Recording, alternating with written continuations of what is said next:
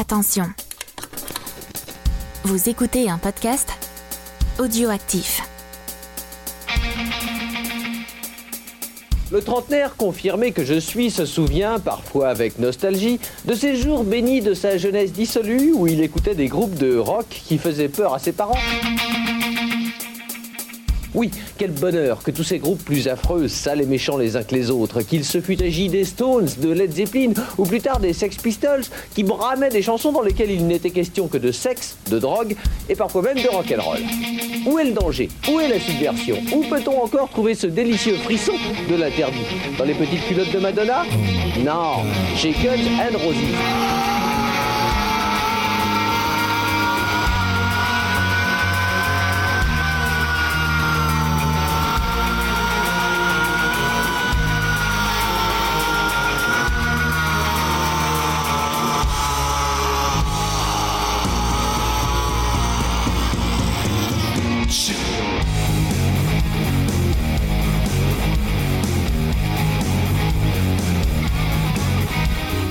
Bienvenue dans Décennies, le podcast qui préfère le rock à la musique classique, comme disait Big Soul avec brio.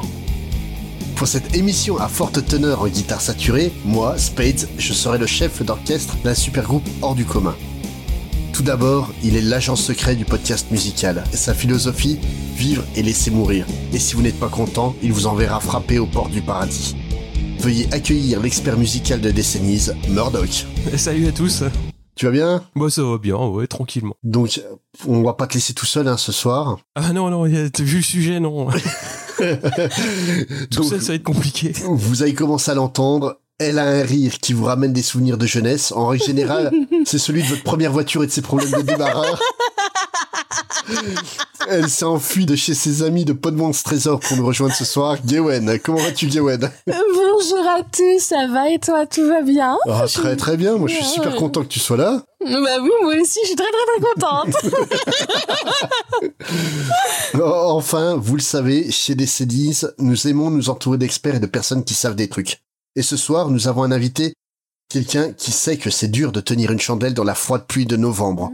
Même si on ne sait pas du tout pourquoi elle fait ça. Surtout qu'on enregistre en plein été, mais d'un côté, il n'y a plus de saison. Remarquez, ça tombe bien, puisque notre invité exceptionnel est Ego du podcast Seasons. Comment va? Salut tout le monde, comment ça va? Bien, je crois que j'ai tué Gawen déjà, mais ça... Non, ça va, je suis là. Alors moi, ma chandelle est en train de fondre actuellement. Ta chandelle est morte, tu n'as plus de feu. Alors, c'est terminé là. Euh, si tu te présentais un peu pour nos camarades euh, auditeurs. Eh bien, bonsoir à toutes et à tous. Je suis euh, Ego, le chanteur et l'auteur de la fiction musicale Seasons, euh, qui est une fiction qui est décliné euh, à la fois en épisode et à la fois en chanson, du métal progressif pour, euh, pour les amateurs. Voilà, je suis très content d'être là déjà. Je suis un fan de Décennies, donc je suis euh, un petit peu impressionné parce que je vous écoute depuis longtemps et que j'adore vos émissions. Donc merci de m'avoir invité. Tu es le bienvenu. Et puis je rajouterai, je rajouterai juste une petite chose, c'est que les fans se souviennent sans doute du t-shirt d'Axel avec le portrait du Christ qui disait Kill Your Idols, eh bien, figurez-vous que je n'ai pas oublié mon marteau et mes clous pour m'occuper du sale gosse de Lafayette. c'est très bien, parce que là, aujourd'hui, comme tu le dis, on est, on est là pour parler d'Axel Rose et de sa bande de potes, donc les Guns N' Roses. Et euh, c'est un groupe qui a été bon, mythique, euh, on va dire, à la fin des années 80 et début des 90. Et comment vous l'avez découvert, vous? Tiens, euh, commence, Ego, justement. Alors moi j'ai découvert le groupe au collège en quatrième. Euh, J'écoutais un peu un petit peu tout ce qui se passait euh, sur la radio et l'autoradio des, des parents. Et puis euh, un pote de collège, euh, Vincent, un ami de longue date que je salue s'il nous écoute un jour, euh, m'a d'abord fait écouter Prince. Et puis ensuite, il a commencé à me bassiner assez lourdement avec euh, Guns N' Roses qu'il avait découvert par l'intermédiaire de, de son frère. Ah, les grands frères, hein. Ah, les grands frères, toujours, toujours mmh. pareil. la fin de l'année scolaire arrive, l'été arrive, et je tombe sur la cassette d'Appetite for Destruction sur un marché lozérien. on ne l'invente pas.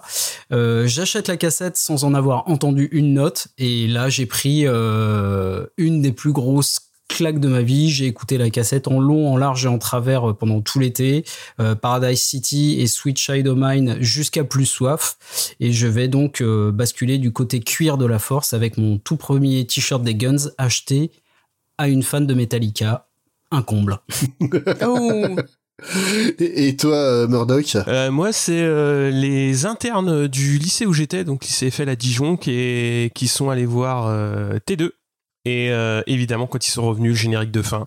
Ah oui. Euh, voilà, les Guns et donc euh, une cassette euh, vite fait best-of de 90 minutes du Use Your Illusion 1 et 2 qui a beaucoup tourné et euh, après bah forcément un petit peu d'appetite quoi. Enfin, même Mm. beaucoup d'appetite. Oui.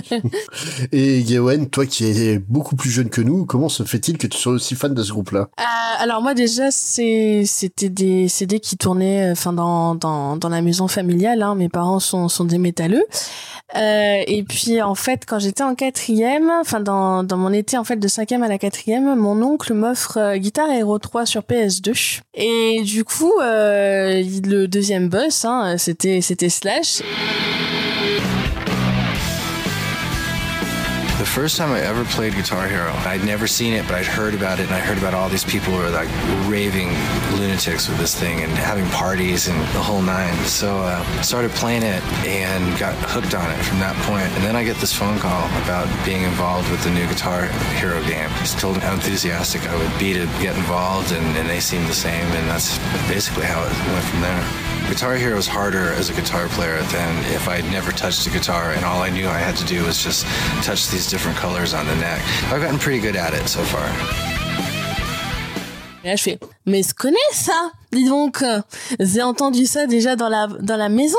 Mais pourquoi il y a une euh, berceuse que papa me jouait quand j'étais petit Et euh, du coup, je fais, mais oui, ça me dit quelque chose et tout. Et puis, euh, et puis je note le truc et tout ça. Et après, euh, je fais, ah, euh, j'ai découvert ça, c'était grave cool et tout. Et là, mon père, il me fait, tiens, ma fille, les CD.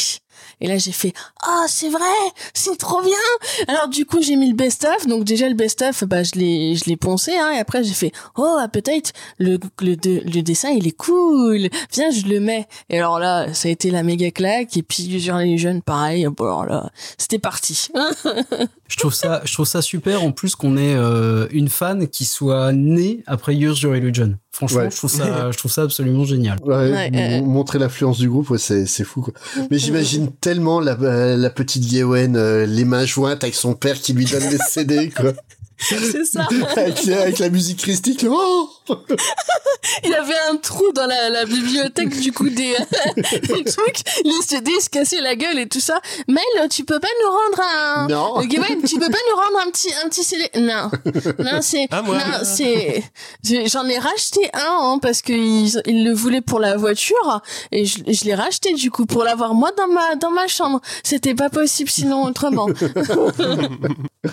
Et euh, sinon, euh, donc, euh, Appetite for Destruction, c'était quelle année? 1987. Euh, 87. C'est Ouais. 87, ouais. Ouais. Donc, et avant, il y avait pourtant du rock. et comment, en fait, euh, on en est arrivé à ce que les guns, ça a explosé comme ça, quoi? Ouais, alors euh, ça sera un petit peu compliqué de remonter euh, trop trop loin, mais on va essayer de voir un petit peu ce qu'il y avait donc dans En dans les 1827, années- euh. Voilà. et, et on va commencer par notre petit nombril de franchouillard. Hein, et dans la première moitié des années 80 en France, le rock, bah, c'est principalement téléphone bien sûr, qui est très populaire, mais il y a aussi Bijoux, Star Shooter, qui sont issus de la scène euh, punk. Et il va y avoir ensuite une grosse scène rock alternative avec les Vampas et euh, la Mano Negra par Mhm. exemple, et dans un style euh, donc plus euh, hard rock. Ouais. On peut évidemment citer Trust hein, lors de leur euh, deuxième album, euh, donc qui est, très connu avec Antisocial, etc. est sorti en 80, donc euh, voilà pour l'état un petit peu de la scène rock en France. Alors côté des îles britanniques, euh, elle s'est tournée plutôt vers d'autres voies, c'est-à-dire plutôt euh, des groupes issus du post-punk comme Cure ou Depeche Mode. Queen est toujours là et euh, remplit les stades, donc euh, tout comme U2. Et dans un style plus énervé, on va voir Motorhead qui est dans une veine euh, qui mélange punk, rock, metal et aussi Iron Maiden qui commence à percer alors que de grosses légendes comme euh, Led Zeppelin sont plutôt à l'arrêt euh, dans cette période. Mais évidemment, les Guns c'est les États-Unis. Et euh, aux États-Unis, c'est beaucoup plus touffu, euh, pour faire un, petit jeu de mots euh, bien pourri, en termes de style. Et c'est MTV donc qui commence à faire la pluie et le beau temps sur sur les les influences au niveau national. En gros, les Guns, c'est le prolongement du blues rock avec un petit peu de punk et aussi du glam. Alors dans le glam, on connaît tous Kiss, bien sûr, parce qu'ils sont là depuis depuis un petit moment. Ils sont un petit peu plus proches pour moi dans l'idée d'Aerosmith, surtout au niveau du son. Et beaucoup de groupes ont creusé le sillon de ce style. On peut parler évidemment de Poison, Motley Crue. Mais justement, Axel Rose se qualifiait de Poison pour adultes. ouais, je connais pas trop, euh, si tu veux, la discographie pour qualifier euh, Poison de groupe pour enfants, quoi. Mais euh, non, non, mais au-delà d'enfants, en fait, il comparait Poison à, Bon Jovi, quoi, des trucs comme ça. Ouais, ouais. Ah bah quand tu compares Bon Jovi aux Guns, forcément, t'as un risque de prendre une droite, quoi. Je pense.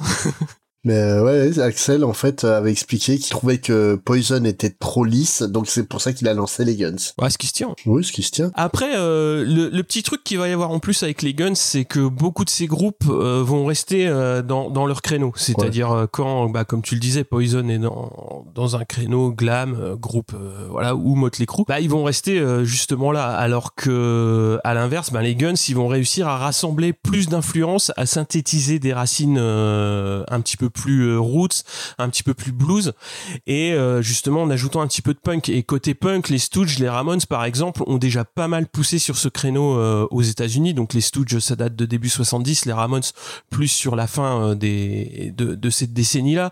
Mais clairement, c'est des groupes qui vont plafonner en termes de popularité. Et par contre, les Guns vont réussir à, à, synthétiser un petit peu tout ça et à exploser un petit peu ce, ce plafond de verre. c'est un petit peu ce qui va ce qui va leur faire passer euh, le, cap du, grand public. Mais évidemment, il y a aussi Metallica dans le style euh, metal qui va en trois albums amener aussi euh, beaucoup de choses nouvelles sur la scène musicale. Et en Australie, on va avoir évidemment ACDC qui va énormément œuvrer pour amener le côté plus dur du rock auprès du, grand public, hein, parce que Back in Black, c'est pareil, hein, c'est au début des années 80 et ça va forcément former les oreilles à un son un petit peu plus dur que, que le son rock mainstream euh, qu'on connaît quoi. Mais justement, pour rester dans les phrases de, de connard, euh, euh, tu parlais de Metallica. Metallica expliquait qu'en fait au début de leur tournée en donc ils ont, en fait ils ont fait la première partie de des Guns en, pendant une tournée américaine et ils expliquaient en fait qu'au début de la tournée les le public se déplaçait pour les Guns mais qu'au au milieu de la tournée en fait les gens en avaient plus rien à foutre des Guns ils venaient pour Metallica quoi ça montre bien le côté euh, filiation aussi. Euh. Ouais, ouais, je sais pas trop euh, ça. Euh, je pourrais pas te dire, mais en fait, il y a tout un héritage qui est en train de se transmettre en fait hein, entre entre la fin des années 80. Mais il y a beaucoup de nouvelles choses qui se créent. Les Guns N' Roses vont arriver un peu, euh, peut-être, je dirais pas sans le vouloir, parce qu'ils vont avoir leur, euh, leur idée propre euh, de, de la musique, mais ils vont justement arriver à un moment où ils vont synthétiser tout ça. Mmh. Et il y a quelque chose de fondamental avec les guns, c'est aussi le look et l'attitude. Et côté look, les groupes chevelus, il y en a un paquet. Et euh, là aussi, les Guns bah, savent faire euh, justement la synthèse avec euh, à la fois le côté boucle épaisse, boucle fine et le lissage d'Axel. le lissage brésilien. Ouais, ouais petit, petit, coup de lissage brésilien. Alors au début, c'était très, très, très flamboyant la coupe de cheveux d'Axel. Ouais, c'était presque un petit peu. Ouais, ouais, c'était presque punk. Ouais, c'était ça, c'est un petit peu. Et puis, et puis même côté fringue, hein, les gens bien en cuir en string dessous. Mmh. il, y avait, il y avait vraiment du design quand même. Ouais, Mais sinon, là, on parle quand même de, de beaucoup de monde. On va peut-être présenter un peu les membres de ce groupe-là, surtout qu'ils sont beaucoup. Euh, Ego, tu voulais nous parler de Axel, justement Ouais, bien sûr. Alors, on va parler de, de monsieur Axel Roche, chanteur, auteur, compositeur et producteur. Euh... Il fait le café aussi, il passe la, la Je sais pas s'il si, a ces options-là.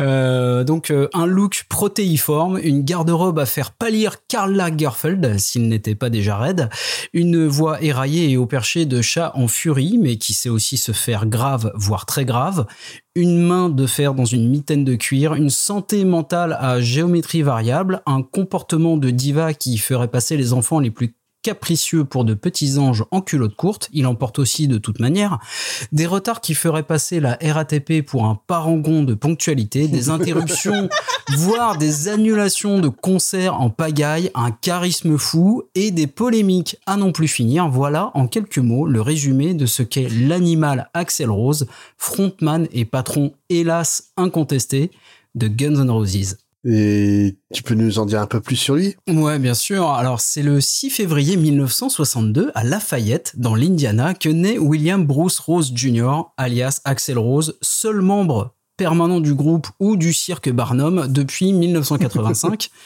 Euh, sa mère a 16 ans et son père, délinquant notoire, en a 20. L'enfant n'est visiblement pas désiré et à l'âge de 2 ans, il est enlevé et abusé par son propre géniteur.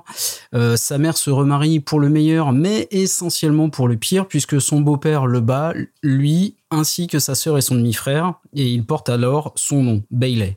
Quant à son père, il est assassiné quelques années plus tard, ce qu'il n'apprend que bien après. Comme départ dans la vie, on fait Ouais, mieux. c'est ouais, il y a mieux quand même. hein. Voilà. Le petit William est donc élevé d'après des principes pentecôtistes très stricts et subit pendant toute son enfance la violence de son beau-père. Euh, il commence à chanter à l'âge de 5 ans, à l'église, puis à l'école, et il fait partie de la chorale et apprend le piano. C'est également à l'école qu'il fonde un groupe avec l'un de ses amis dénommé Jeffrey Dean Isbell, plus connu sous le nom Dizzy Stradlin. Il se lie également d'amitié avec Anna Hoon qui lui présente son petit frère, Shannon Hoon, mais nous y reviendrons un petit peu plus tard.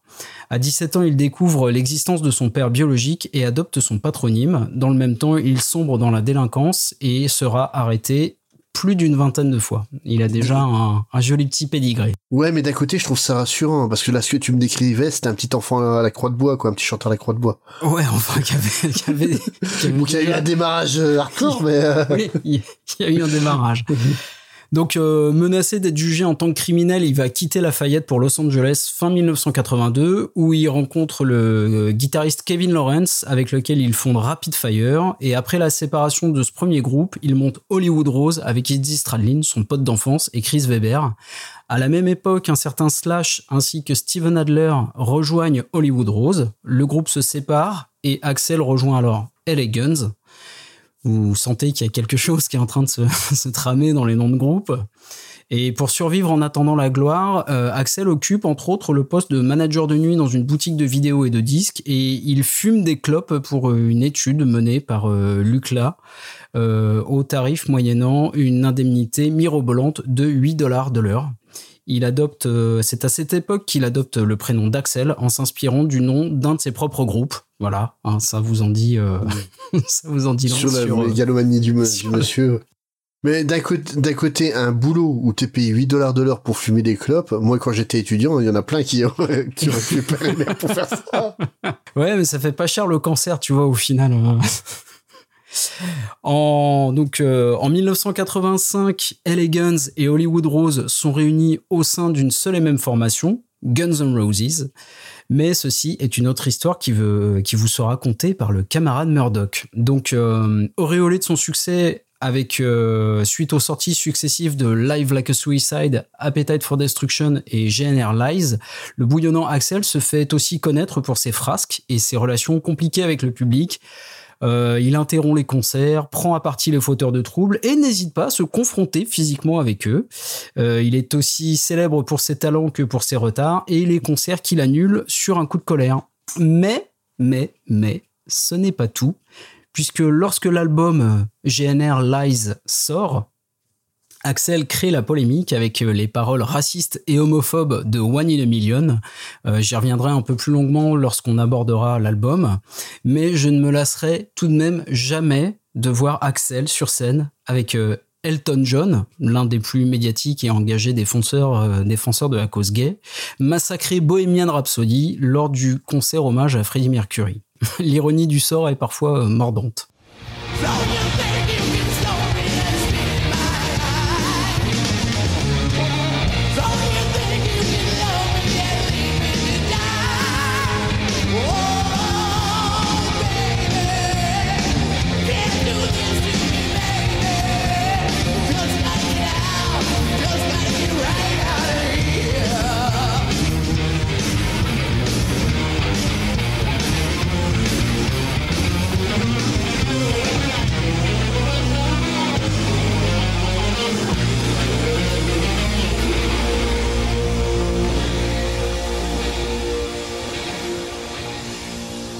Oui, la séquence était gênante. Hein. euh. Ouais, ouais, clairement, Claude- clairement. Quand t'as George Michael qui fait une meilleure prestation que toi, Ouais. euh, c'était c'était Ah, la, gênant. la- la prestation de George Michael euh, Mais est elle est folle. pas taillée pour lui aussi, cette chanson.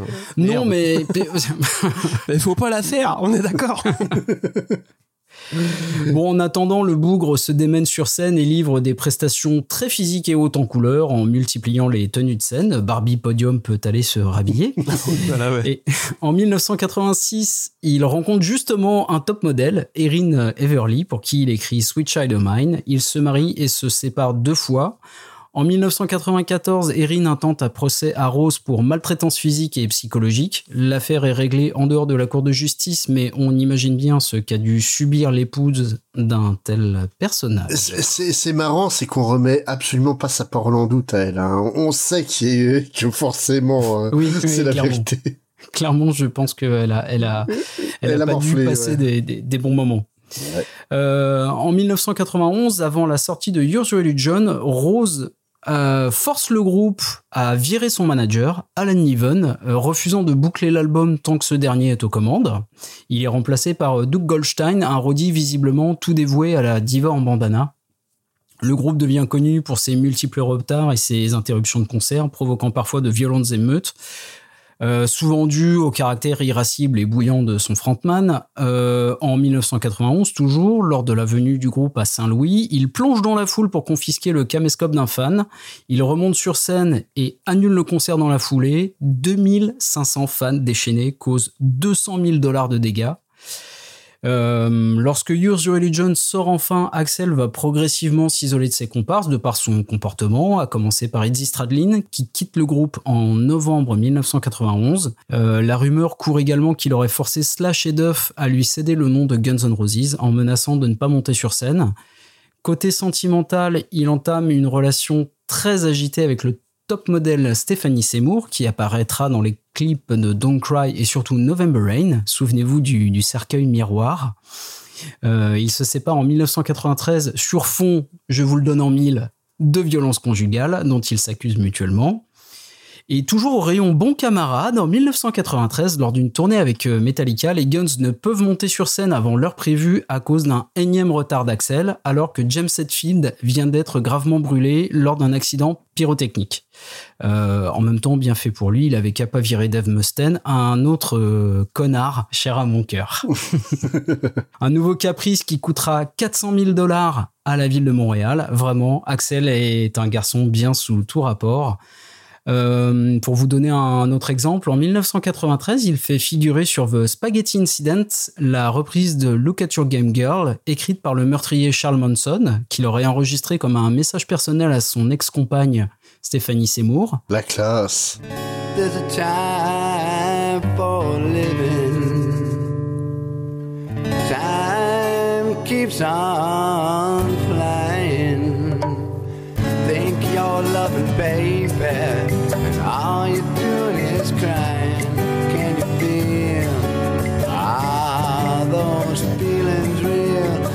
at your game, girl. Look at your game, girl. What a mad delusion, living in that confusion, frustration and doubt. Can you ever live without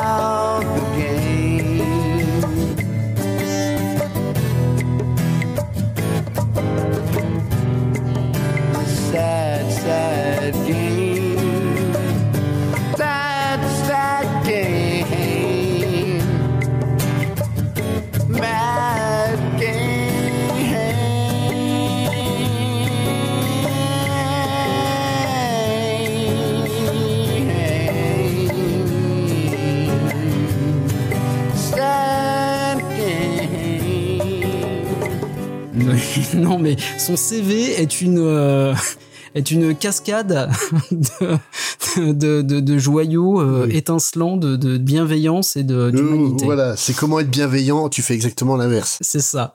En 1994, il ne renouvelle pas le contrat de Gilby Clark pour embaucher Paul Hughes Thomas, un ami d'enfance. Cette décision unilatérale ajoutée à tous les autres errements du chanteur provoque une énième crise au sein du groupe. L'un après l'autre, les autres membres quittent la formation ou sont virés. Euh, Axel va alors sortir des écrans radars jusqu'en 2001, où il relance Guns N' Roses avec un nouveau line-up, bien décidé à défendre Chinese Democracy, qui ne sort finalement qu'en 2008. Mais toujours confronté à ses vieux démons et à ses bonnes vieilles habitudes, le chanteur annule plusieurs dates prévues et provoque en 2002 une nouvelle émeute à Vancouver. Il aime bien euh, Ouais. le Canada. c'est ça. Le Canada l'aime moins. C'est son projet de détruire le clair. pays ou Alors 100 000 dollars de dégâts cette fois. Petite Ah, forme petit, pour, un- ouais. pour un retour. Ouais, il se fait vieux, hein. Voilà. Ouais, Euh, la tournée est elle aussi annulée et pour tuer le temps, Axel prête sa voix au DJ de la radio KDST dans le jeu GTA San Andreas. On le retrouve également au micro de Sébastien Bach, l'ex-grande gueule de Skid Row, avec lequel il partage le micro pour trois morceaux. Je vous conseille d'ailleurs d'aller écouter cet album qui est sans doute l'un des tout meilleurs, si ce n'est le meilleur effort en solo du euh, géant canadien, Mhm. pour, pour rester dans le thème. Euh, Chinese Democracy sort enfin en 2008 et c'est avec un nouveau, encore, line-up qu'Axel repart en tournée. Euh, je vous passe diverses actions en justice hein, ainsi que la valse des reformations, ainsi que son absence euh, lors de l'intronisation du groupe réuni au grand complet, si on accepte Izzy Stradlin, au Rock'n'Roll of Fame en 2012. Il, il avait été remplacé par euh, Miles Kennedy au chant, qui faisait partie du groupe de Slash à l'époque. Et on arrive enfin en 2016 où il remplace un autre braillard au pied levé. C'est le cas de le dire puisqu'il passera une partie de la tournée assis et plâtré après s'être fracturé le pied euh, pendant un concert des Guns. Il prend la place de Brian Johnson, euh, qui rencontrait alors des problèmes d'audition au sein d'ACDC afin d'aider le groupe à finir sa tournée Rock or Bust World Tour. Voilà pour les derniers faits d'armes d'un personnage aussi charismatique que complexe et qui devrait remonter sur scène en France lors du prochain Hellfest. En tout cas, euh, c'est ce que j'espère pour, euh, pour tous les métalleux qui souhaitent revoir le groupe sur scène. qu'on payait leur billet 10 000 balles sur eBay. quoi. Voilà. Avec quelle formation Seul l'avenir nous le dira. Ah si si c'est Ouais. sûr ça. Enfin il y en a sûr, au moins ouais. trois qui sont sûrs. Il y en a trois qui sont sûrs. Moi, Mm. tout ce que j'espère, c'est qu'on soit pas annexé par le Canada, parce que sinon, il va tout Merde. défoncer encore. Il va défoncer la Bretagne. Bref, seul l'avenir nous le dira, comme sa garde-robe, Axel est plein de surprises. Un petit post-scriptum, pardon. Si vous aimez Ugly Kid Joe, vous connaissez sans doute la reprise acoustique de Would You Like to Be There en bonus sur l'album de Motel California. On y entend Whitfield Crane y parodier Axel à la toute fin du titre et je vous assure que c'est un, un joli petit moment de rigolade.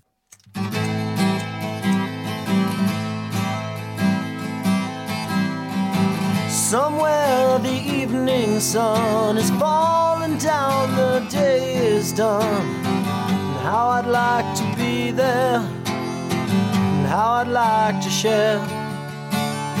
And somewhere the darkness frowns and hides behind the ones in doubt.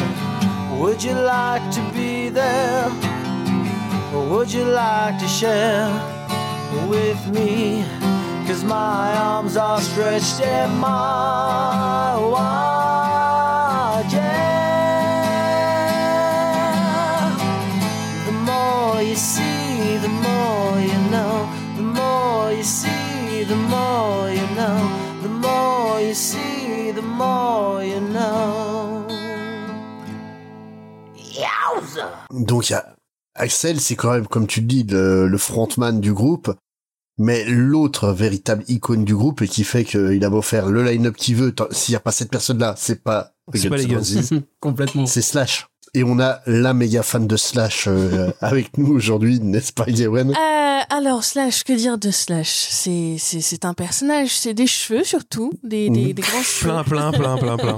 Avec une clope Et- derrière. Voilà, et, des, et un grand chapeau. En fait, c'est d'où- il était tout le temps caché par ses cheveux déjà parce qu'il était timide. C'était une il était timide de maladif des fois et il avait peur d'aller vers les gens et c'était pour se cacher en fait des, des spectateurs qui les voyaient jouer en sur scène un peu En comme fait, c'est les- cousin machin des, de la famille Adams. c'est ça, un peu comme euh, Lemmy, euh, le chanteur de Motorhead aussi, qui mettait le micro très très haut pour éviter de voir le public aussi sur ses premiers Ah, c'est concerts. pour ça qu'il faisait ça. Bah ouais. Voilà, ouais, ouais. Donc, Ah, euh, c'était, truc. c'était, Excellent. c'était la même Alors c'est encore plus vicieux que ça. C'est son Roddy qui lui a mis le micro vers le haut pour pas qu'il voit qu'il y avait personne dans la salle. Ah, Ah, c'est encore mieux. Donc, euh, donc du coup, voilà, faut, faut savoir que c'était ça. Et donc les, le, le fameux chapeau, en fait, euh, il, le premier chapeau, il l'avait, euh, il l'avait volé dans, dans une, dans, dans une boutique en fait à Los Angeles. Il avait 14-15 ans en fait. Il, il avait toujours eu cette, cette période un peu quand il était, faisait du BMX en fait au collège, etc. Il, il volait beaucoup de choses en fait. Et à un moment, en fait, il a vu, il a vu ce chapeau dans la vitrine. Et pourtant, il en avait volé beaucoup de choses, mais pas aussi gros. Et il s'est dit, en fait, euh, bah en fait, j'ai juste à le prendre et, et, je me casse en fait. Et c'est ce qu'il a fait et euh, ça lui, ça, ça l'a, ça l'a marqué en fait. Et du coup, depuis, il avait des chapeaux et il fait en plus, ça, ça tenait mes cheveux. Ouais, mais rassure-moi, il était adolescent comme tu dis, mais il allait pas à l'école avec le chapeau. Non, non, non, parce qu'il a arrêté l'école à 15 ans, en fait. C'est Ah, quelqu'un qui, qui se détermine comme quelqu'un qui fait qu'une chose à la fois. Mmh. Et euh, il a fait le BMX. L'école, il l'a vite abandonné. Et quand c'était plus obligatoire, euh, il y allait plus, en fait. C'était, c'était plus possible. Donc, euh, du coup, après, il y a eu la, la guitare et que la guitare avec son chapeau. Non, parce que s'il allait à l'école avec le chapeau, il se faisait tabasser par les autres, hein, de façon. Mais justement, euh, la guitare, comment, comment est-ce qu'il est venu à jouer de la guitare? Euh, alors du coup déjà, euh, en fait, pour déjà poser le tableau, donc Slash qui est né en fait Saul Hudson, qui est né en 1965, le 23 juillet. Euh, il vit en fait euh, son enfance à Stoke-on-Trent en Angleterre, d'une mère qui est costumière, qui avait fait les costumes pour David Bowie dans je ne sais plus quoi, et euh, d'un père qui était dessinateur. Donc euh, déjà un environnement très très créatif, euh, très ouais, très artistique. Ah ouais, c'est c'est l'inverse total de celui de euh, d'Axel, quoi. Ah ouais ouais non Ouais. c'était euh, oui c'était pas euh, petite croix et puis euh, voilà hein. Euh, et euh, c'était ouais c'était vraiment un mode de vie un peu euh, un peu hippie euh, où est-ce qu'on se laissait vivre euh, ça devait fumer des pets ou je ne sais pas quoi tu vois ça devait être sympa et euh, et tout ça en fait ça ça a déteint sur lui sa, sa caractérisation qui est un peu sa nonchalance tu sais si caractéristique de un peu je m'en foutisse lui tant qu'il pouvait jouer de la guitare et puis se bourrer la gueule il était content donc euh, de toute façon euh, voilà c'est un bon programme. hein. ouais ouais Quand il arrivait à faire les deux en même temps, il était encore plus heureux. ah c'est clair. Et euh, vers 7 ans en fait euh, sa mère voulait retourner vivre au, aux États-Unis contrairement à son père qui voulait rester en Angleterre. Donc euh, tu commençais à avoir un peu de l'eau dans le gaz en fait dans le couple. Et du coup c'est à ce moment-là où est-ce que son petit frère est né donc Cash et en fait, euh, donc vers ses 10 ans, en fait, ses parents se séparent. La séparation est compliquée. Donc du coup, il, il habite à un moment chez sa grand-mère maternelle, en fait, où il se passionne du coup pour euh, le BMX. En fait, il commence à, à rider un peu, un peu partout et tout, et euh, c'est, enfin, le procurer de la vitesse et de rouler et tout, ça, enfin, ça lui plaît pas mal. Il commence à monter vraiment. Il serait ado maintenant, il nous ferait chier avec sa trottinette. Ah c'est sûr et certain. Et euh, il est plutôt bon en plus hein, dedans. Hein, donc euh, il commence à faire des compètes et tout. Il commence à monter un peu. euh, euh, Il y a des gens qui le repèrent, tu vois, pour être dans, dans du professionnel. Et euh, ouais, non, sa, sa nonchalance euh, caractéristique, hein, vu que de toute façon, il en a strictement rien à cirer. Et à un moment, il découvre euh, une vieille guitare en fait chez sa grand-mère. Et euh, en fait, il commence à, à y bidouiller euh, la chose. Et euh, en fait, la guitare, elle avait, il commençait à apprendre dessus. Elle avait qu'une seule corde. Ah, Et ouais, ouais. Et euh, Pour donc- apprendre les solos, c'est bien. et euh, du coup, euh, après, sa grand-mère, elle a vu que en fait, il la lâchait pas, en fait, hein, clairement. Donc, euh, du coup, elle lui en a acheté une acoustique euh, bah, avec ce qu'elle avait aussi. Hein, donc, euh, elle était pas folle. Alors que franchement, elle aurait acheté des cordes, ça revenait moins cher. c'est clair. Et, euh, et du coup, euh, je sais qu'à un moment, euh, il en avait de, de frustration de pas y arriver. Des fois, euh, il en avait claqué une ou deux, en fait, contre le mur, quoi. Donc, euh, alors qu'il n'y avait pas beaucoup d'argent. Donc ça devait être sympa. Et donc du coup, elle lui avait payé des des cours en fait avec un prof. Et puis bon bah c'est pas quelqu'un qui va apprendre le solfège. Hein. Je pense que ça se ça se voit. Il vivait ça. Donc du coup, il trouvait que c'était pas assez constructif, que les choses qu'il lui apprenait, ça revenait à la même chose de ce qu'il savait déjà. Donc il a pas fait tant de trucs avec un prof. Donc il a plus joué en fait en autodidacte. Il voulait pas recopier des choses. Ce qu'il voulait faire, c'était créer de la musique, c'était créer des, des, ouais, créer de la musique, quoi. Et euh, c'est, vraiment cet aspect euh, de, de langage de, de la guitare en fait il faisait il, parlait via via via cette via cette guitare donc euh, forcément hein, ses influences c'est beaucoup les disques de blues, son père est un grand fan de blues.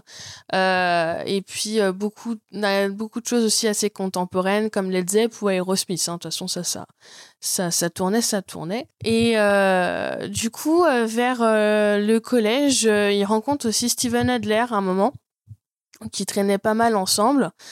Et, et aussi avec Mark Hunter, qui est du coup un, le fils des parents qui tenaient un resto italien en fait. Et euh, ils sont devenus très très proches. Et, justement, le resto italien était un peu leur QG à Guns N' Roses pendant des années, quoi. Oui, quand ils mangent, ils savaient pas où manger, ils avaient pas assez de sous. Quand ils étaient plus ou moins SDF, c'est-à-dire que tu couchais là où est-ce que tu dormais, ou inversement. Et euh, du coup, euh, Mark Hunter, lui, euh, enfin, il leur faisait, oui, il leur faisait grailler gratos, quoi. Ça leur permettait de, hmm. dont après la grosse tournée The Hell Tour qu'on reverra plus tard. Et, et d'un côté, le nom de Spaghetti Incident a peut-être un rapport avec ça aussi. Euh... Resto, italien. Oui, euh... peut-être. Ah, pas tout à fait, non. Non. On verra ça tout à l'heure. Suspense. et, euh, et, oui, oui, Mark Hunter faisait partie de, de ses amis euh, assez proches. Et en fait, Slash a toujours traîné un peu dans ses, euh, dans, dans cette atmosphère en fait de Star System, parce que sa mère aussi à un moment le quand il était plus petit, le traînait pas mal sur les euh, tournages quand il a été costumière, etc. Donc il a toujours traîné dans dans ses loges, etc. Et puis il a fait euh, il a fait le collège aussi avec euh, avec des gens connus. Je ne me rappelle plus les noms parce que je les ai pas notés. Voilà. Mais mais ouais, ça ça de toute façon ça tournait pas mal hein, de toute façon. Donc donc voilà. Et puis après, du coup, bon bah, il y, a eu toutes les. il a commencé à, à faire des, des groupes. Donc ça, par contre, je vais laisser, je laisserai Murdoch faire parce qu'à mon avis tu dois avoir toute l'historique que je n'ai pas. ah non non, non j'ai été super rapide sur les historiques de groupe sinon tu t'en sors pas. Hein. Ah ouais non mais j'ai voulu et puis après j'ai fait. Ah ouais mais non non non ils ont tous joué dans les mêmes groupes à ah des périodes différentes. Ah, tu enfin c'est c'est ah faut un paperboard. Hein. Ah ouais, non mais c'est vrai. C'est comme dans les films policiers t'as le, ah, tableau avec les fils rouges et T'as 800 photos et au final t'as quatre noms de groupe et qui a joué avec qui quand. Hein. C'est ça. Hein. Ouais, c'est un peu ça, ouais. Mais oui, il a joué dans beaucoup de groupes et euh, donc euh, il est arrivé au sein de la formation euh, qu'on connaît. Ben oui. Et oui, oui, Et euh, donc, du coup, ils ont commencé à, à faire, du coup, euh, pas mal de, de choses, en fait, dans, dans les clubs un peu de LA. Donc, euh, le Rainbow, le Troubadour, ce genre de choses qui commençaient à être, à être leur fief, en fait, hein, clairement. Et puis, ils commençaient à faire un concert par jour, en semaine, après de plusieurs. Et puis après, tous, les, tous les soirs, ils étaient pris, quoi, hein, clairement. Et puis surtout, ils ont joué dans des, des salles légendaires, quoi. J'ai, j'ai réussi à trouver un, un concert acoustique au CBGB's. Surtout que ça devait être dans les dernières années où le CBGB's existait, donc. Euh, c'est pas au Whisky à Non, non, CBGB's. Ah, c'est aussi au CBGB? Et euh, franchement, le, le, le CBGB's, euh, c'est, comme salle de concert, on peut être difficilement plus mythique quand on parle de rock, quoi. Ouais, c'est à New York. Ouais. Je connais pas du tout. En fait, le CBGB's, c'est un bar euh, à, à, New York où euh, toute la scène punk du monde entier est passée. Quoi. Ah ouais, euh, ouais. les Ramones ont, ont joué là-bas. là-bas. Blondie. ouais, c'est vraiment un bar qui est ultra culte, qui n'existe plus aujourd'hui, qui est fermé. Pour moi, c'est clairement un, un, un truc qu'il faut transformer en musée du rock parce que c'est un musée du rock euh, pierre par pierre par pierre quoi. Tu tu tu regardes en fait tous les murs sont tapissés de stickers de tous les groupes qui sont passés dedans. Tu vas dans les chiottes, t'as des des messages écrits euh, au urinoir écrits par Joe Ramones. Oh la vache. Donc euh, c'est ouais c'est c'est une pièce d'histoire du rock et et que les Guns aient réussi à jouer la basse, c'est même une vraie preuve euh, de leur talent, quoi. Non, c'est clair, c'est clair.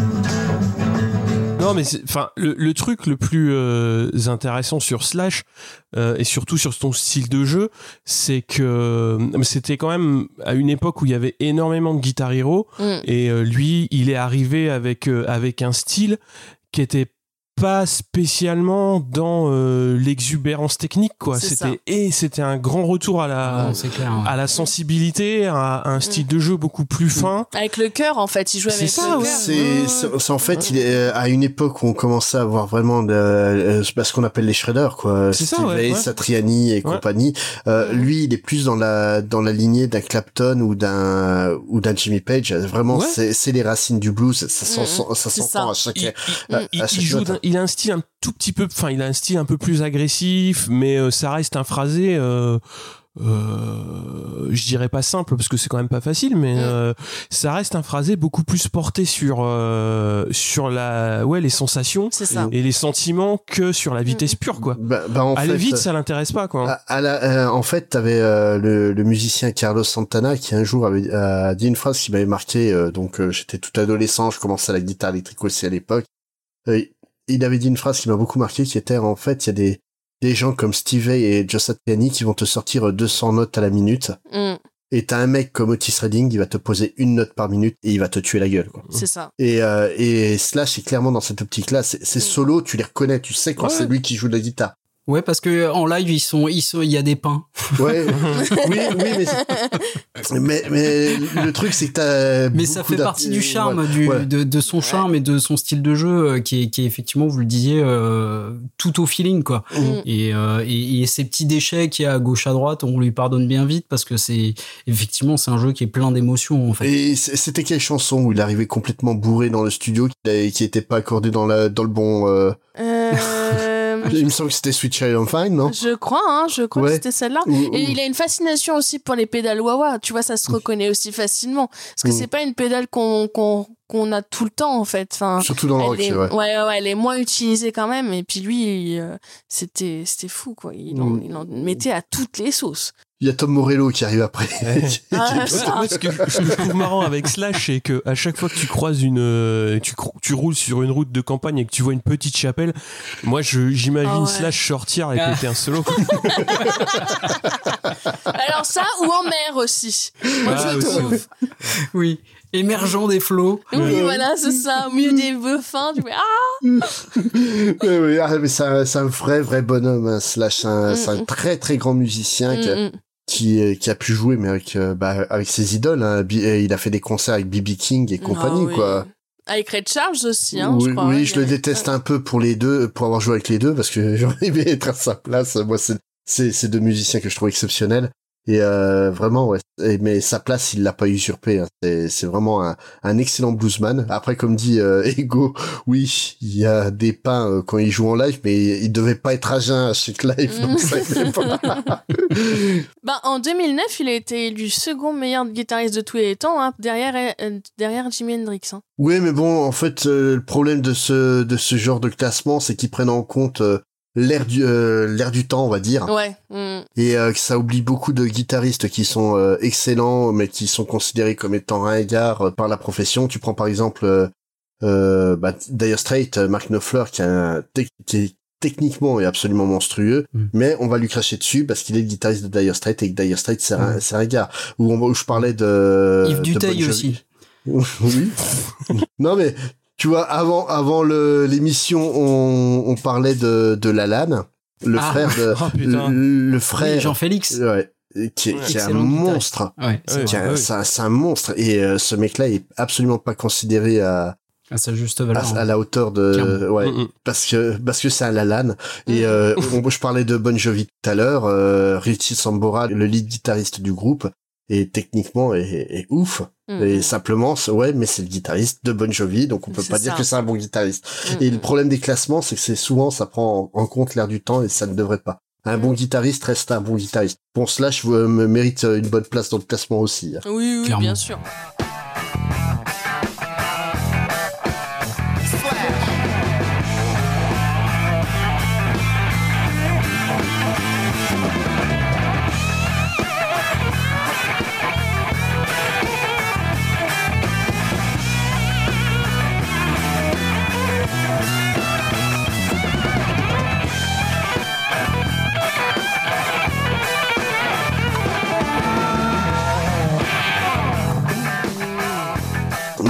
Revenons donc sur les autres membres du groupe. Et on va parler d'un musicien euh, qui est à la basse et qui porte un nom de bière. C'est bizarre ça d'ailleurs. Oh, c'est la bière qui porte un nom de bassiste. hein. Oui, voilà, c'est ça. Oh Ouais, ça, Mm. ça, ça, Oh. ça- Oh, Oui. Bref. Eh bien oui, parlons de Duff McKagan, bassiste et chanteur de son état. Et, euh, eh ben écoutez, tant que nous sommes au rayon des mecs sympas avec Slash, parlons de Duff McKagan, mon Gunners préféré, euh, avec ses cheveux peroxydés, sa bedaine à bière, sa basse au genou et disons-le, une voix pas toujours très juste. Il se dégageait euh, de Duff au travers des différents lives et des interviews une simplicité rafraîchissante comme la bière qui porte son nom. Euh, donc euh, une, une simplicité qui tranchait avec le statut culte d'Axel et de Slash.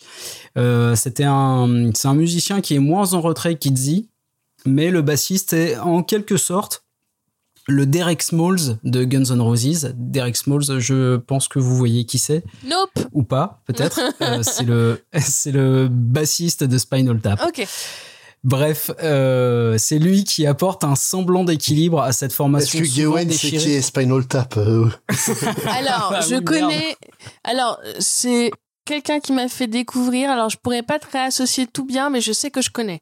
Je pourrais pas trop me dire les noms des. Spinal je Tap, c'est le plus grand groupe fictif qui, est, qui existe en étant un vrai groupe. C'est compliqué. C'est compliqué.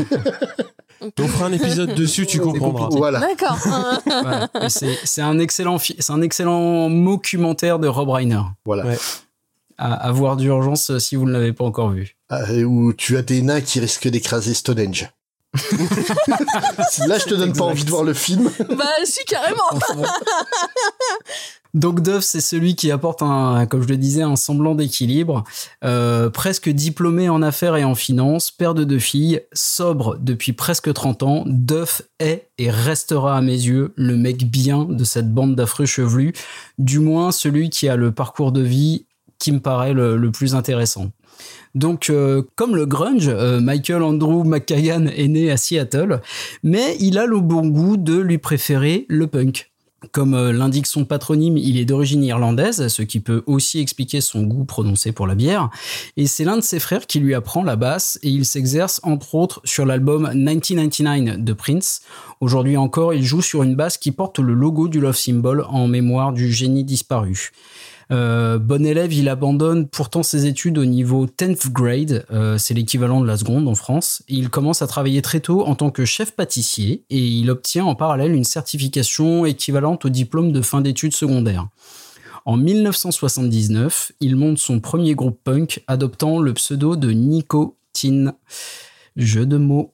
Oh, oh, oh. Dans les années qui suivent, il joue également de la batterie et de la guitare dans différentes formations punk et hardcore. Il déménage à Los Angeles en 1983 avec l'un de ses frères où il devient serveur dans un restaurant en attendant la gloire.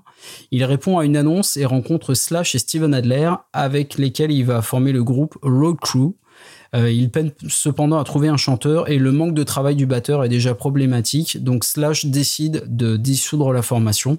Duff va rejoindre les Guns en 1985 et c'est un véritable pilier et pas uniquement de bar.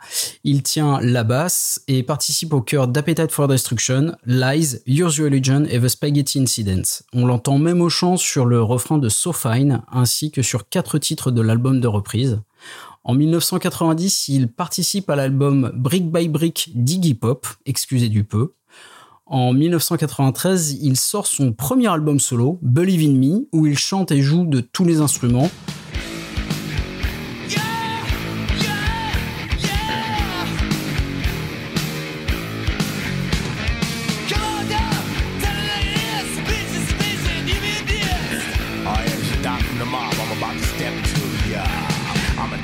Tale about a trifling ass crook. She was a love of my life. Yeah, but that was a joke. We jumped out early from tour uh, about a quarter to seven. After six months of hell, I missed my little piece of heaven. Death dropped me by the pad about 9:15.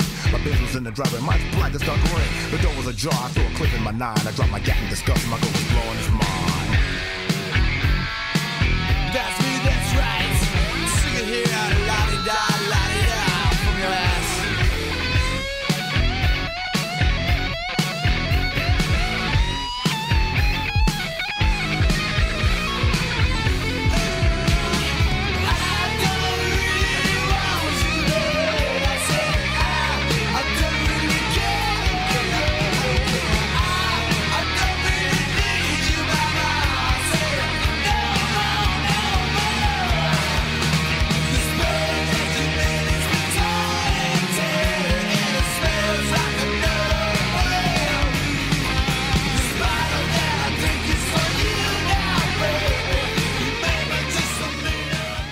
Le bassiste reçoit une bouteille remplie d'urine en pleine tête lors d'un show des Guns sur la tournée Yours Religion, ce qui entraîne, je vous le donne en mille, une nouvelle annulation de concert à, mettre, à mettre au tableau de chasse d'Axel. En 1994, son pancréas atteint la taille d'un ballon de football et lâche des enzymes digestives dans tout son corps. Autant vous dire que celui qui affirme que son surnom a inspiré la marque de, la marque de bière Duff à Matt Groening, qui réfute d'ailleurs euh, cette affirmation, doit lever le pied. Euh, les médecins lui donnent un mois d'espérance de vie s'il continue à boire. Il devient donc sobre, grâce au sport notamment. Le changement physique qui s'opère est spectaculaire Ah ouais, et je ah ouais. défie quiconque de ne pas craquer pour le beau gosse tout en muscles qu'il est aujourd'hui. Mais tellement, putain. Ah bah voilà. Lui et puis Matt Sorum, euh, lui fou. et Matt Sorum, je trouve que c'est les deux qui ont les mieux vieilli, je trouve. C'est vrai. Complètement. Mais le pire, c'est quand tu pars de, de, de Axel, qui était le sex symbole Ah, du oui. groupe, et que tu vois l'arrivée, et que tu vois Duff, comment il est parti, l'arrivée. C'est- Les enfants, ne faites pas de chirurgie esthétique chez vous. Voilà, il y a eu un transfert de mojo d'un coup, là. Et tu sais que clair. quand euh, moi j'ai découvert les, les Guns, du coup c'était pile poil en fait euh, à la, la découverte de Chinese Democracy qui a commencé à venir, tu vois.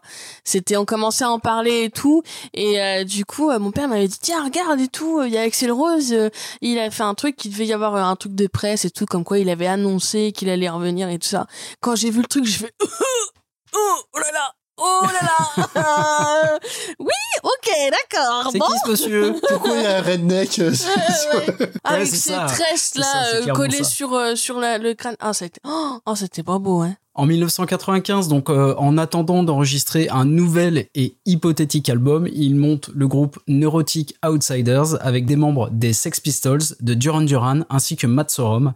Il fait également une apparition, une apparition sur l'excellent It's Five O'Clock Somewhere du Snake Pit de Slash. En 1997, lassé d'attendre la diva du dancing et aspirant à plus de stabilité du fait de sa récente paternité, il est le dernier de la formation qui a enregistré Appetite for Destruction a quitté le navire. Euh, suite à son départ, Duff retourne vivre à Seattle où il rencontre, euh, où il retrouve pardon Stone Gossard, guitariste de Pearl Jam. Ensemble, ils relancent leur ancien groupe 10 Minute Warning jusqu'en 1998, date à laquelle il apparaît sur l'album de son poteau Eddie Stradlin 117 Degrees, qu'il accompagne en tournée et sur ses albums Ride On, River et Concrete. En 1999, il sort son deuxième album solo, Beautiful Disease, mais il se voit spolié de la sortie suite à la fusion des labels Polygram et Universal. Comment ça, spoiler? C'est-à-dire que l'album n'est jamais sorti. Ah ouais. Ouais, voilà. Alors, ce qu'il va faire, c'est qu'il part tout de même en tournée en fondant Loaded, nom sur lequel il enregistre en live les chansons de l'album qu'il n'a pas pu sortir. L'album s'appelle Épisode 1999 Live. Mais il, il a jamais pensé à faire euh, comme euh, les Smashing Pumpkins, qui avaient justement un, un album qui a été interdit de sortir pour un problème de droit avec euh, la maison de disques, et puis au final, ils l'ont balancé gratuitement sur Internet. Ah ouais, non, il a pas fait ça, lui. euh, il, il voulait que. Il voulait gagner des sous. il voulait gagner des sous, rappelons-le. Et donc il a, il a, il a, il a enregistré l'album en live en fait pour pour contourner ce problème juridique qui euh, qui n'était pas propre en fait à à son album mais à la fusion à la Ouais, fusion des, des deux labels en fait. Le groupe sort donc Loaded sort son premier album studio en 2001 et se sépare en 2002, date à laquelle Duff rejoint son vieux pote Slash au sein de Velvet Revolver jusqu'en 2008. Velvet Revolver, j'espère que vous l'avez. Euh, dans l'intervalle, toujours fidèle à Seattle, le bassiste rejoint Alice in Chains en 2006 en tant que guitariste rythmique et accompagne le groupe sur sa tournée euh, de réunion. En 2008, il chausse ses plus belles demi-lunes et écrit des articles pour Seattle Weekly. Il relance Loaded en 2009 avec un deuxième album studio, Sick. Euh, sur sa nouvelle lancée littéraire, il tient une rubrique financière dans Playboy intitulée Dophonomics. J'adore Alors, ces noms. Une rubrique financière dans Playboy, Dans Playboy. tenue par un, par un Par un bassiste rock. des Guns. qui s'appelle Dophonomics. C'est, c'est un camoulox. C'est ça, c'est ça. Euh, en 2010, il passe quelques mois dans Jen's Addiction avant de quitter le groupe pour euh, divergence musicale. Mais en fait, il a fait tous les groupes de grunge, euh, lui. c'est ah ouais, c'est c'est assez, euh, c'est assez impressionnant. Bah, il est, il- en fait, c'est ce que je disais, c'est qu'il est, euh, il est vraiment resté fidèle à, à sa ville d'origine pour le coup et à sa scène d'origine. Ouais. C'est, c'est ça que je, je trouve chouette. Alors la même année, en 2010, il sort The Taking, troisième album studio sous la bannière de Loaded, qui ouvre deux fois pour les Guns.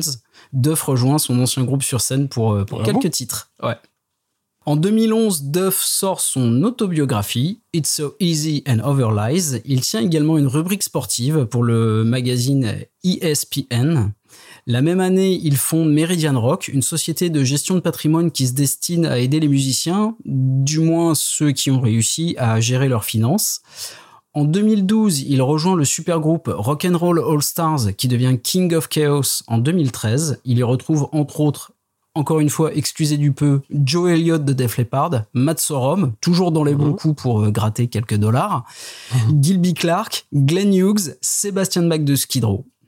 Euh, dans l'intervalle, il lance Walking Paper, avec lesquels il sort un album euh, et part en tournée. Et en 2012, euh, toujours, il échappe de peu à la mort suite à un œdème cérébral. Ça lui arrive en gravissant le mont Rain- Rainier ou Rainier pour une œuvre caritative destinée aux soldats américains et à leurs familles. Après quelques incursions chez les Guns en 2014, il annonce son retour à la maison mère en 2016, date à laquelle sort un documentaire basé sur son autobiographie et que je n'ai pas encore vu hélas, surtout qui figure une autre de mes idoles en la personne euh, d'Arnold Schwarzenegger. Euh, voilà pour le point euh, VHS et canapé, euh, qui est donc euh, une l'autobiographie qui lui est consacrée. Il publie un deuxième livre en 2015, How to be a man and Other Illusions. J'espère que vous avez l'allusion. encore. Ouais, ouais. Ce qui ne l'empêche pas de sortir son troisième album solo, Tenderness, en 2019. Euh, en 2020, il joue de la basse et coécrit cinq chansons du dernier album d'Ozzy Osbourne, Ordinary Man. Et après le bassiste, tu vas nous parler euh, du reste de la formation quand même. Euh, ouais, on peut parler euh, Bah, des guitaristes. des guitaristes. Et quel guitariste en la personne, euh, pour commencer, Didi Stradlin, guitariste rythmique, chanteur et compositeur. Alors lui, euh, Didi, c'est le cofondateur historique de Guns N' Roses. Euh, c'est l'ami d'enfance d'Axel Rose et compositeur de pas mal de titres d'Appetite for Destruction et d'une partie non négligeable du colossal Your Legion. Izzy Stradlin, c'est clairement l'homme de l'ombre par excellence. Le panneau accroché dans le dos de Slash lors du tournage du clip de Don't Cry est emblématique. Il dit Where's Izzy? Euh, La question est posée. Jamais on l'attend, en tous les cas, puisque euh, aussi discret que talentueux, Izzy est sans doute le membre euh, le plus discret, mais aussi l'un des plus productifs de la formation. Donc vous endormez pas. Hein. Je prends des notes et je fais un paperboard, c'est le bordel. Ce podcast sera accompagné d'un PowerPoint. Ouais, c'est ça. De son vrai nom, Jeff Dean Isbell est tout comme celui qui deviendra son meilleur ennemi, Izzy naît en avril 1962, soit deux mois après Axel, à Lafayette, dans l'Indiana. Euh, son enfance est beaucoup plus calme que celle d'Axel Rose, mais elle est tout de même marquée par le divorce de ses parents quand il a 8 ans. Cependant, il garde visiblement de bons souvenirs de sa ville natale, il s'intéresse assez tôt à la musique et rencontre le dénommé William Bailey au lycée avec lequel il monte l'un de ses tout premiers groupes. En 1980, après son diplôme de fin d'études, il part pour Los Angeles afin de débuter sa carrière musicale. Alors Izzy fait ses débuts en tant que batteur dans des formations punk, encore hein, euh, le punk, influence que l'on retrouvera notamment euh, très fort sur Live Like a Suicide. Alors il se fait voler son kit et devient bassiste par la force des choses. Quelques temps plus tard, il passe à la guitare rythmique dans un groupe de heavy metal. Comme indiqué euh, dans le segment consacré à Axel, Izzy fonde finalement Hollywood Rose. Euh, Murdoch, j'espère que tu as euh, tiré la petite ficelle sur le paperboard. et en 1984, ils enregistrent une démo sur laquelle figure déjà Anything Goes et Reckless Life. En 1985, donc c'est la naissance de Guns N' Roses, où il s'affirme en tant que compositeur. Le succès et la drogue sont de la partie, et Izzy, après avoir été condamné à un an de probation pour avoir uriné en public dans un avion, euh, ça rigole pas aux États-Unis. Comment tu peux uriner en public dans un avion? Tu te mets au milieu de l'allée et tu pisses? Non, non, et, Je oui, bah, pense c'est que ça, ça. s'est passé comme ça. Au fond, faut demander à Gérard Depardieu. Il, il voulait aller aux toilettes, les toilettes étaient occupées. Bout d'un moment, il a, il a- voilà, et il a pissé euh, à côté des Ok. toilettes. Ouais, il s'était mis dans un coin, ouais. euh. Ouais. Et c'est inquiétant, ces monsieur. quoi. Bah, quand il est pipi, hein, ça pardonne pas. Hein. Donc suite à cet épisode, le guitariste décide de se débarrasser de ses addictions à la drogue et à l'alcool. Lors de l'enregistrement de Yours Religion, en plus des guitares rythmiques, on le retrouve au micro avec succès euh, sur Dust and Bones, You and the First, Double Talk and Jive et 14 Years. Euh, pourtant, il quitte la formation la même année, fatigué des frasques de son chanteur et suite à un désaccord financier concernant les royalties d'un groupe dont il a écrit bon nombre de succès. Izzy quitte donc Los Angeles et retourne à Lafayette. Il fonde le groupe Juju Hands avec lequel il euh, sort un, album éponyme et qu'il défend en tournée jusqu'en 1993. Il reprend également du service chez les Guns pour remplacer son successeur Gilby Clark sur quelques dates. J'espère que vous avez suivi. Suite à un accident de moto de ce dernier. Il raccroche alors sa guitare au mur jusqu'en 1995 pour se consacrer à sa seconde passion, les sports mécaniques. Il fait même construire un circuit non loin de chez lui. Entre 1995 et 1998, Izzy compose et enregistre ce qui sera son premier album solo, 117 Degrees.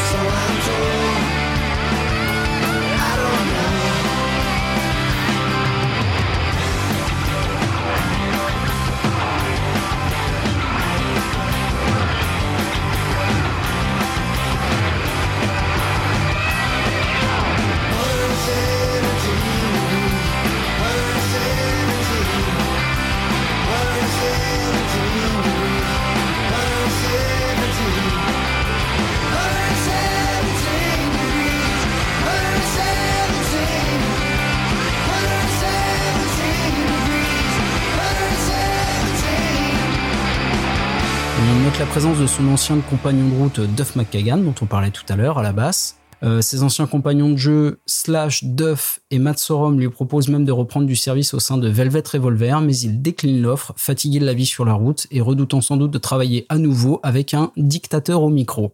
En 2003, ce cyclotouriste du blues rock sort son sixième effort solo, Like a Dog. Il reprend du service au sein des Guns pour quelques dates en 2006. Euh, décidément increvable en studio, il sort son septième effort, Miami, en 2007, ainsi qu'un album acoustique, le bien nommé Fire, The Acoustic Album.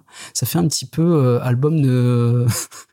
euh, disque de, de, de feu de cheminée en fait. Ouais, un peu chill, euh, euh, relax. C'est ça.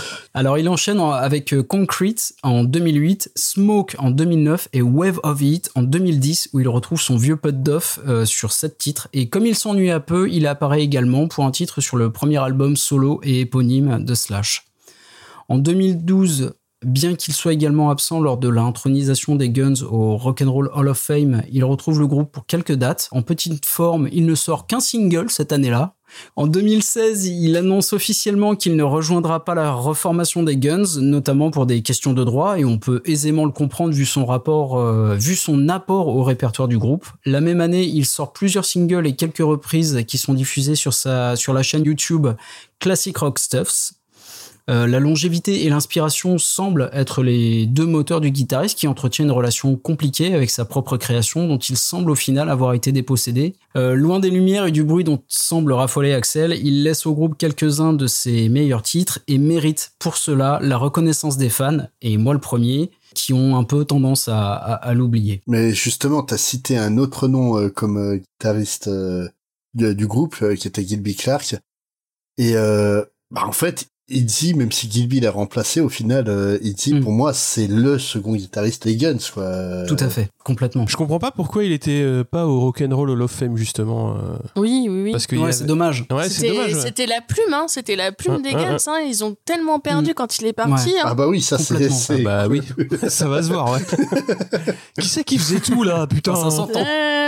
C'est bizarre, ça avance pas, clair. ça avance pas aussi vite que d'habitude. C'est qui a décidé Hein là Oh c'est clair. Quand tu vois la tripotée d'albums qu'il a sorti derrière, Ah, oui, ouais. il avait euh, clairement euh, un réservoir de chansons. Quoi. Ouais, non, et puis, euh, ouais, il avait une belle plume aussi, quoi. Oh oui.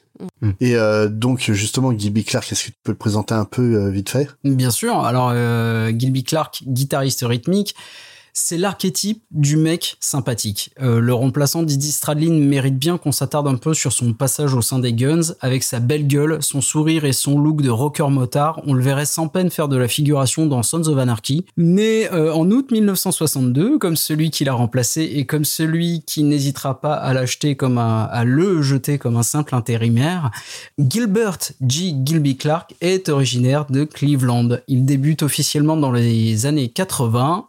Où ça, je vous le donne en mille, à Los Angeles. Après avoir frondé avec Candy, le groupe de glam, pas l'orpheline qui attend le prince des collines, il monte sa propre formation Kill for Thrills. Fin 1991, il rejoint les Guns pour remplacer Eddie Stradlin tout au long de la tournée Use Your Religion. Pour celles et ceux qui l'ont vu sur scène, notamment sur la captation du concert au Tokyo Dome de 1992, il est évident que le bonhomme tient sa place avec aisance.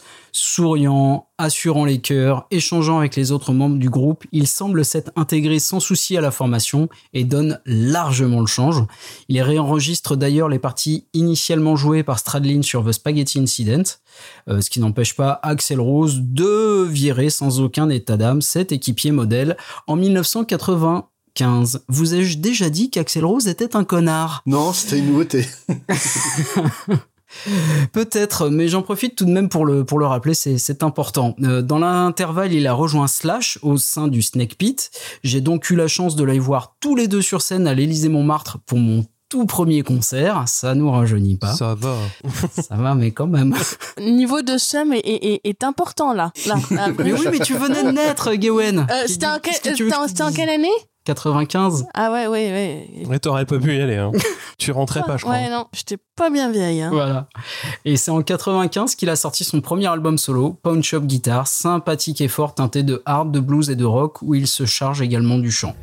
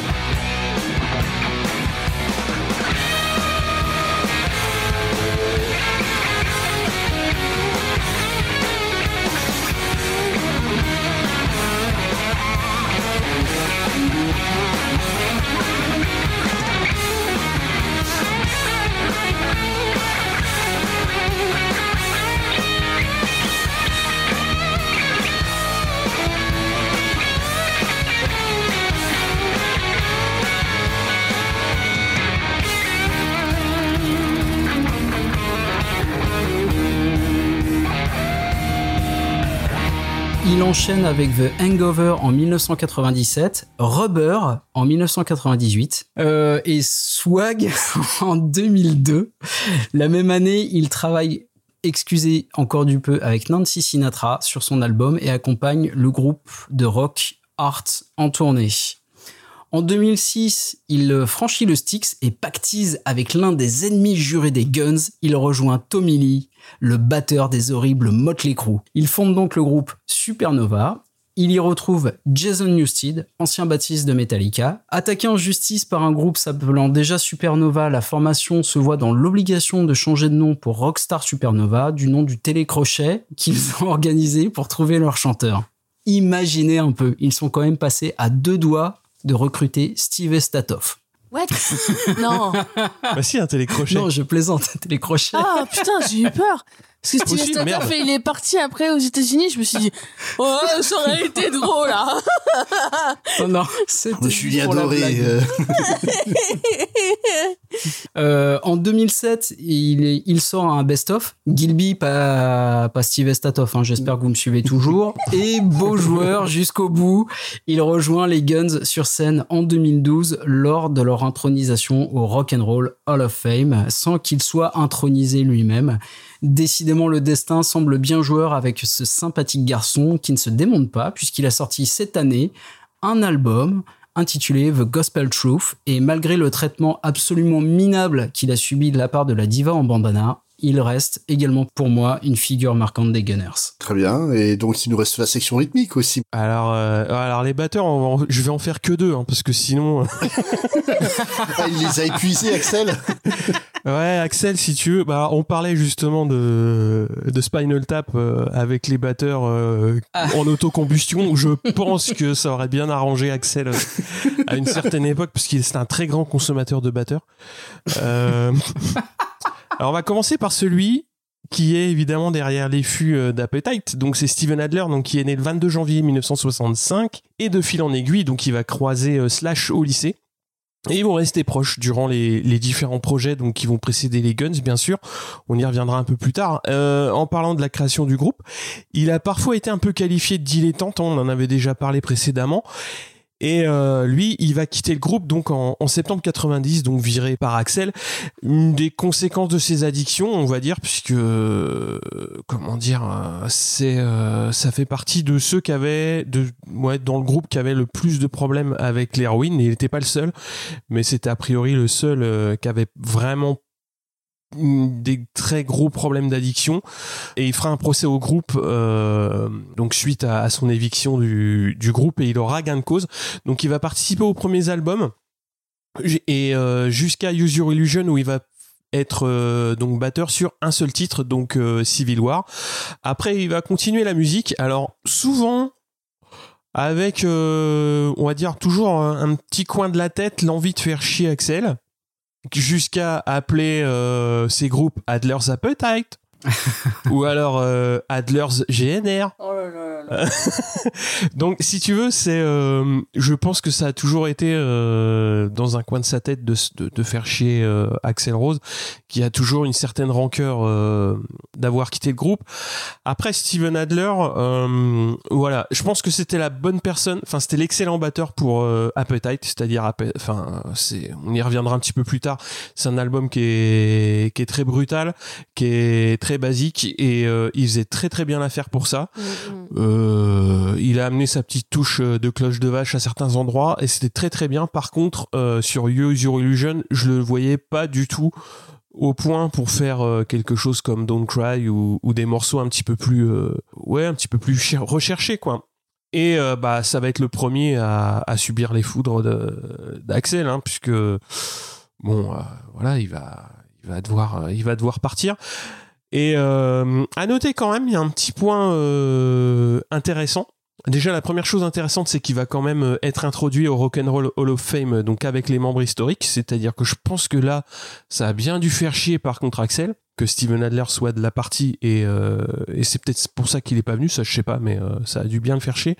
D'ailleurs, Et, il y, y a un petit, il y a un tout petit passage euh, un peu, mm, un peu de malaise en fait pendant pendant la cérémonie. Ouais. Je sais pas si si tu l'as vu. Vas-y, la, la cérémonie.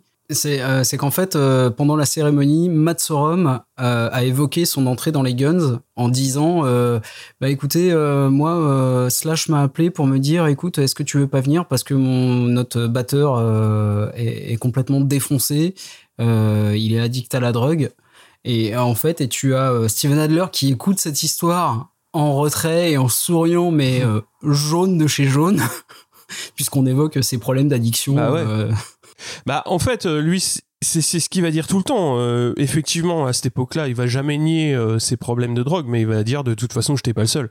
Et c'était Mm. pas faux. oui, oui, ils étaient, euh, enfin, ils étaient quand même un petit groupe à être héroïnomane, à claquer tout leur pognon là-dedans, et, et évidemment, ça facilite pas la bonne, la bonne marche d'un d'un groupe aussi furieux soit-il.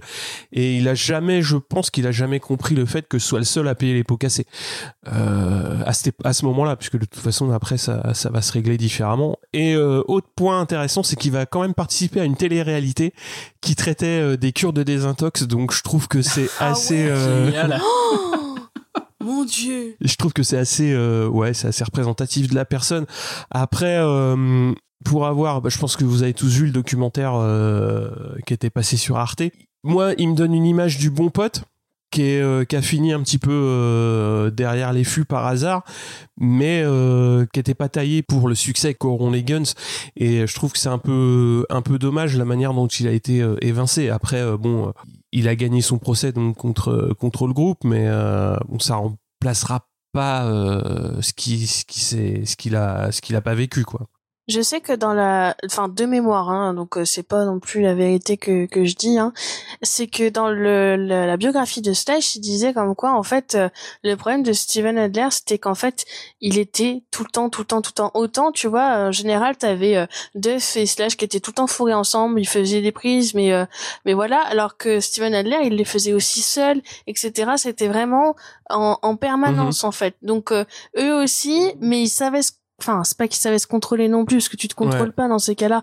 Mais il le voyait quand même beaucoup plus plongé. Je pense qu'il avait pas non il avait plus pas le la, recul la personnalité, ouais, personnalité, la force de caractère pour Mhm. aussi quoi.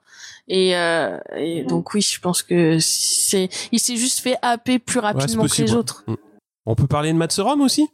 Bien sûr. Donc qui lui est né donc le 19 novembre 1960 alors c'est lui qui va prendre la place de Steven Adler et il va commencer euh, avec les Guns parce que Slash l'a vu à un concert de The Cult à cette époque-là il faisait pas vraiment partie du groupe. Il était euh, parti en tournée avec eux euh, parce que ils avaient besoin de d'un batteur de remplacement mais il n'était pas sur les albums euh, les albums studio. Il va jouer avec eux donc sur les deux Use Your Illusion sur la tournée monstrueuse qui va suivre et il va quitter le groupe en 97 il va faire partie de la grosse charrette euh, on va dire de 95 à 97 et il va retourner euh, jouer avec The Cult euh, et il va retrouver donc Slash McKagan et ils vont former Velvet Revolver et euh, il va même tenir les fûts euh, de Motorhead lors d'une tournée US en, en 2009 et euh, alors ça je l'ai trouvé un petit sur un petit coin d'interview. Euh, a priori, il aurait été réapproché pour retenir les fûts sur les reformations des, des Guns. Et euh, a priori, il, aurait- il aurait répondu bah, Maintenant que j'ai joué avec Motorhead, j'ai plus rien à faire dans la musique, j'ai rien à foutre. Génial. Donc lui, tout ce qu'il voulait, Génial. c'est- eh bah si, lui, euh, il a dit voilà, bah, maintenant j'ai joué avec Motorhead, euh, j'ai fait ma vie quoi. Alors il continue quand même à faire un petit peu la musique, mais pour lui le, le gros, le gros, euh, enfin ouais, Ouais, il atteint son summum, quoi. Ouais, le Barnum c'est fini quoi. Et, euh, et ouais, donc après euh, le poste de batteur en- au sein des, des Guns, si vous regardez des vidéos euh, post 2000, c'est jamais le même. hein. Ah, ça- à chaque tournée, c'est un nouveau. Ouais, ils ont du mal. Je suis même pas sûr qu'il y en ait qu'un par tournée. euh. Ouais, je sais pas. Franchement, euh, faudrait, faudrait voir, mais euh, bon, ça tient la route, hein, mais euh, clairement, c'est, c'est, c'est pour, euh, ouais, pour, euh, pour Axel, je pense que c'est accessoire. On va changer d'instrument, on va partir sur les claviers, parce que oui, il y a des claviers euh, dans Guns N' Roses. Et des stripteaseuses. Et des stripteaseuses. ouais, d'ailleurs, qui c'est qui va parler des stripteaseuses? Ça, on va, on va en parler dans la Ah, on n'a formation. pas hein. Fonz, c'est dommage. Ah, j'ai rien, j'ai rien préparé. Ah, moi non plus. Oh, 90, 60, 90 Allez, Hugo, tu nous fais les claviéristes, plutôt. Euh, oui, bah on va parler, euh, enfin on va parler de, de Didi Reed en fait, euh, piano, clavier et chœur. Euh, Didi rencontre les Guns en 1985 et il reste en contact avec eux jusqu'en 1990, date à laquelle Axel le recontacte pour enregistrer Yours Religion. Alors tenez-vous bien, il est à ce jour le seul membre du groupe à toujours faire partie de l'effectif depuis 1990 et ce sans interruption. On applaudit l'exploit. Facile. Ouais, Il je crois qu'Axel, il avait oublié qu'il en faisait partie. hein. C'est pas C'était encore là, toi Le mec, il touchait, il touchait ses chèques, tranquillou. Euh, donc, il a enregistré les claviers, le piano et les chœurs sur Estrange, Live and Let Die, November Rain, Garden of Eden, Civil War, Yesterdays et l'horrible Knocking on Heaven's Door. Euh, sur scène, il assure certaines percussions et les chœurs sur Mr. Brownstone, Night Train, Welcome to the Jungle et Rocket Queen.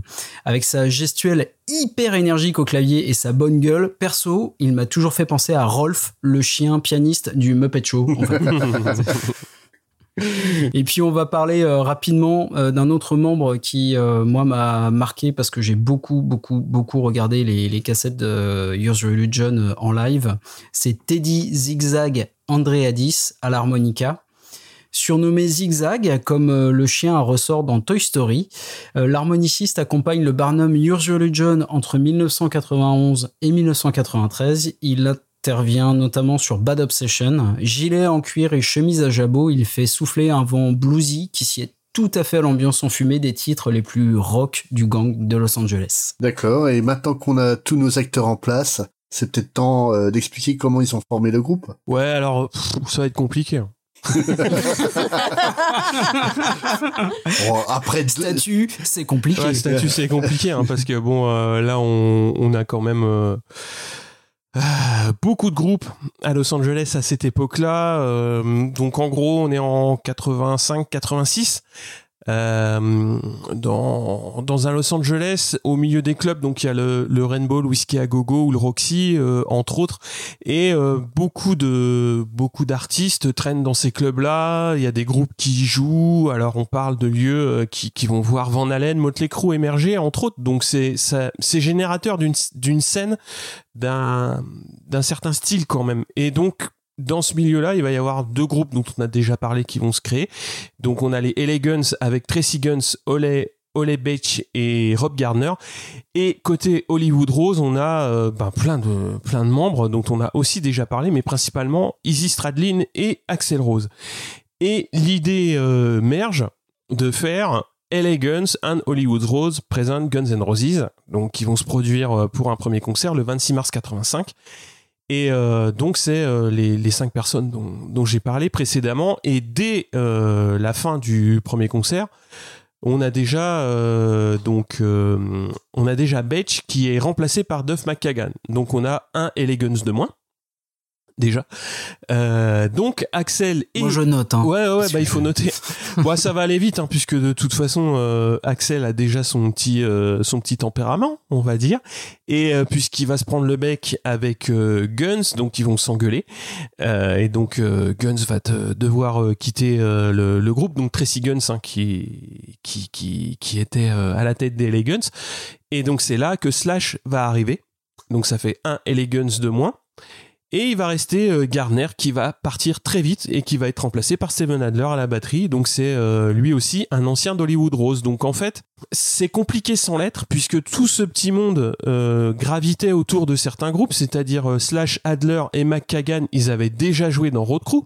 Euh, dont t'as dont t'as déjà parlé et en fait euh, c'est surtout Axel Rose enfin qui a un petit peu modelé le groupe comme il le voulait et très rapidement donc en créant donc ce, ce Guns N' Roses à, à base de, de deux groupes différents il va écrémer les, les affinités aussi se sont peut-être pas faites hein, euh, très rapidement mais euh, il va y avoir très rapidement un jeu de musi- un jeu de, de chaises musicales et en fait bah, ils vont trouver cet équilibre là à 5 où au final bah, c'est issu effectivement de deux groupes mais euh, bah, euh, les trois des LA Guns, ils partent très très vite, quoi, puisque le 4 juin, donc c'est-à-dire euh, quasiment deux, même pas euh, un mois et demi après la, la création du groupe, bah voilà, il y a déjà plus de Guns dans le, dans le groupe, quoi. Donc euh, l'écrémage s'est fait, euh, s'est fait très très vite, quoi. En, en gros, Axel a profité de faire un, un super groupe avec euh, les deux groupes pour dégager la partie qui lui plaisait pas et caster euh, ce qui lui plaisait sur la scène locale, quoi.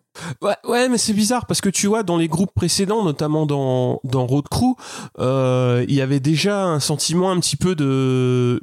Tu vois que Adler, il était pas au niveau, mais euh, quand ils vont monter les, les Guns N' Roses et qu'ils vont se retrouver sans batteur, bah ils vont dire ouais, bah, on va chercher Steven Adler. Parce que forcément Slash il le connaît, donc euh, il dit bon bah même s'il est pas euh, au top au niveau boulot, bah il va faire le job quand même. Et si tu veux, c'est un petit peu de fil en aiguille où euh, les les affinités qui pensaient être euh, productives vont se montrer entre guillemets bah vont pas porter leurs fruits et ils vont quand même recréer ce, groupe de 5 et euh, bah ils vont quand même pas mal bosser puisqu'ils vont faire deux jours de répète avant de, de, de reprendre entre guillemets euh, la tournée. Donc le, le 6 juin euh, 85 ils vont jouer sous ce sous ce line-up euh, classique donc qui va arriver sur Appetite. Et euh, ils vont démarrer donc une petite tournée sur la côte ouest donc euh, entre Sacramento et aussi Seattle c'est-à-dire le, le coin où McKagan a gardé deux trois spots où ils peuvent jouer quoi. Et euh, c'est là où va y avoir évidemment plein de de petites anecdotes notamment euh, finir en, stop pour aller euh, jusqu'à Seattle et jouer. Donc c'est à la fois euh, compliqué et simple hein, parce que comme vous j'avais dans l'idée cette fusion de deux groupes. Et en fait cette fusion de deux groupes elle aura duré même pas un mois et demi quoi Ouais. donc euh, voilà. Et après, ils vont revenir quand même euh, sur Los Angeles pour jouer notamment au Troubadour et au Roxy, hein, puisque c'est c'est les deux bars où ils vont où ils vont beaucoup jouer. Et c'est là où ils vont se faire repérer par Geffen. Et en fait, euh, comment dire c'est un groupe qui a quand même assez vite trouvé des morceaux très euh, très porteurs. On y rev- on y reviendra donc quand on va parler d'Appetite, notamment Welcome to the Jungle qui va taper euh, très très fort euh, auprès des, des maisons de disques quand ils vont venir les les voir jouer. Et il va y avoir aussi tout le côté stylistique du groupe qui va être sans être nécessairement mis en avant, mais il va être très travaillé. Et euh, Ouais, c'est c'est pas Kiss, mais il y a de l'idée aussi, quoi. Ah ouais, mais c'est ah, effectivement c'est pas Kiss, mais euh, c'est moins outrancier que Kiss hein, quand même parce que bon ils ont pas les moyens non plus de de faire tout ça. Mais aussi c'est un groupe qui traîne dans énormément de bars, dans énormément de de boîtes et qui vont se faire plein de potes et aussi de copines et souvent il y a des copines qui vont faire partie du show régulier euh, sur scène et qui vont monter, faire les chœurs et faire des striptease et donc forcément Et prêter Bah. les fringues à, à Axel. c'est ça, c'est ça, prêter des fringues à Axel aussi, où il va se retrouver en cuissard, en cuir euh, pour certains concerts, par exemple. Mais voilà, donc ça fait partie d'une euh, d'une construction du groupe qui va arriver euh, à, à quand même à avoir un succès assez retentissant sur la scène de, de Los Angeles. Et euh, donc en mars 86, donc quasiment euh, ouais neuf mois après leur début euh, officiel, euh, sous la formation euh, finale, euh, bah, Geffen va arriver en disant voilà on vous file 75 000 dollars et euh, faites-nous un disque. Et euh, pour euh, un groupe comme ça, filer 75 000 dollars, C'est une fortune, un ouais. groupe qui a jamais enregistré un album, c'est énorme, sachant euh, tous les problèmes de style de vie qu'ils ont à l'époque, compte tenu des addictions, euh, de la consommation d'alcool qui va avec, ils mangeaient beaucoup liquide. Et euh... non, mais quand tu files 75 000 dollars à des mecs comme ça, faut pas s'attendre. euh, Enfin, Le houblon, c'est des moi céréales. je. Donc, Ouais, voilà, c'est ça. euh, écoute.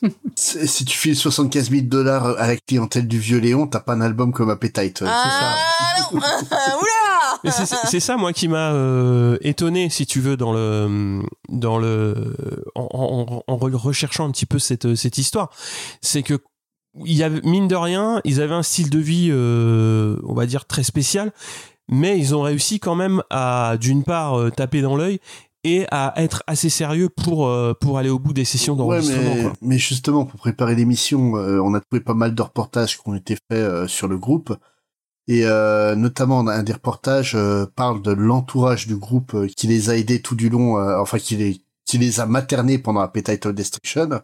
Et en fait, c'est ces personnes-là qu'il faut féliciter pour la, pour l'album, quoi. Parce que sans eux, on n'aurait pas du tout Ah, ils ont- ça. ils ont eu des garde-fous à tous les niveaux hein. Ah oui, oui. Et quand je me souviens que de mémoire, dans la biographie de Slash, oui, j'y retourne parce que vous voilà quoi, c'est voilà. Mais euh, il- à un moment, il y avait le le producteur de Kiss qui les avait repérés. Et euh, en fait, ils avaient mis euh, ils avaient mis plus que Jeffen en fait, mais euh, ils étaient tellement euh, beaux et propres sur eux et puis euh, les contrats étaient beaucoup trop longs, etc. Axel, il avait pété un câble et euh, en fait, à un moment, euh, je me souviens qu'il décrivait dans son bouquin que il s'était pris en fait en photo devant le studio en fait avec les, le groupe derrière et ça dénotait tellement que euh, Slash il a fait ah, non, non non non hors de question. Duff était pas chaud non plus. Enfin ils étaient tous pas chauds. Et euh, ils ont bien fait parce que je sais pas dans quel état ils auraient été quoi. Ça aurait été trop cadré. Il leur fallait quand même ces, ce, ce Ça aurait genre été du de- Bon Jovi. ouais voilà c'est ça En fait, ouais, c'est Chrysalis hein, qui était venu avec une euh, avec une offre supérieure à, Mm. à Geffen, hein. mais il voulait changer le nom et aussi l'esthétique. Donc, ah, euh, c'est- donc ils voulaient c'était pas le groupe, ça, quoi. ouais. Mm, mm. voilà c'est ça ouais, voilà. L'authenticité, c'est quoi ça? Ah non, non, non, j'en veux pas ça. Ah non, non, la poubelle.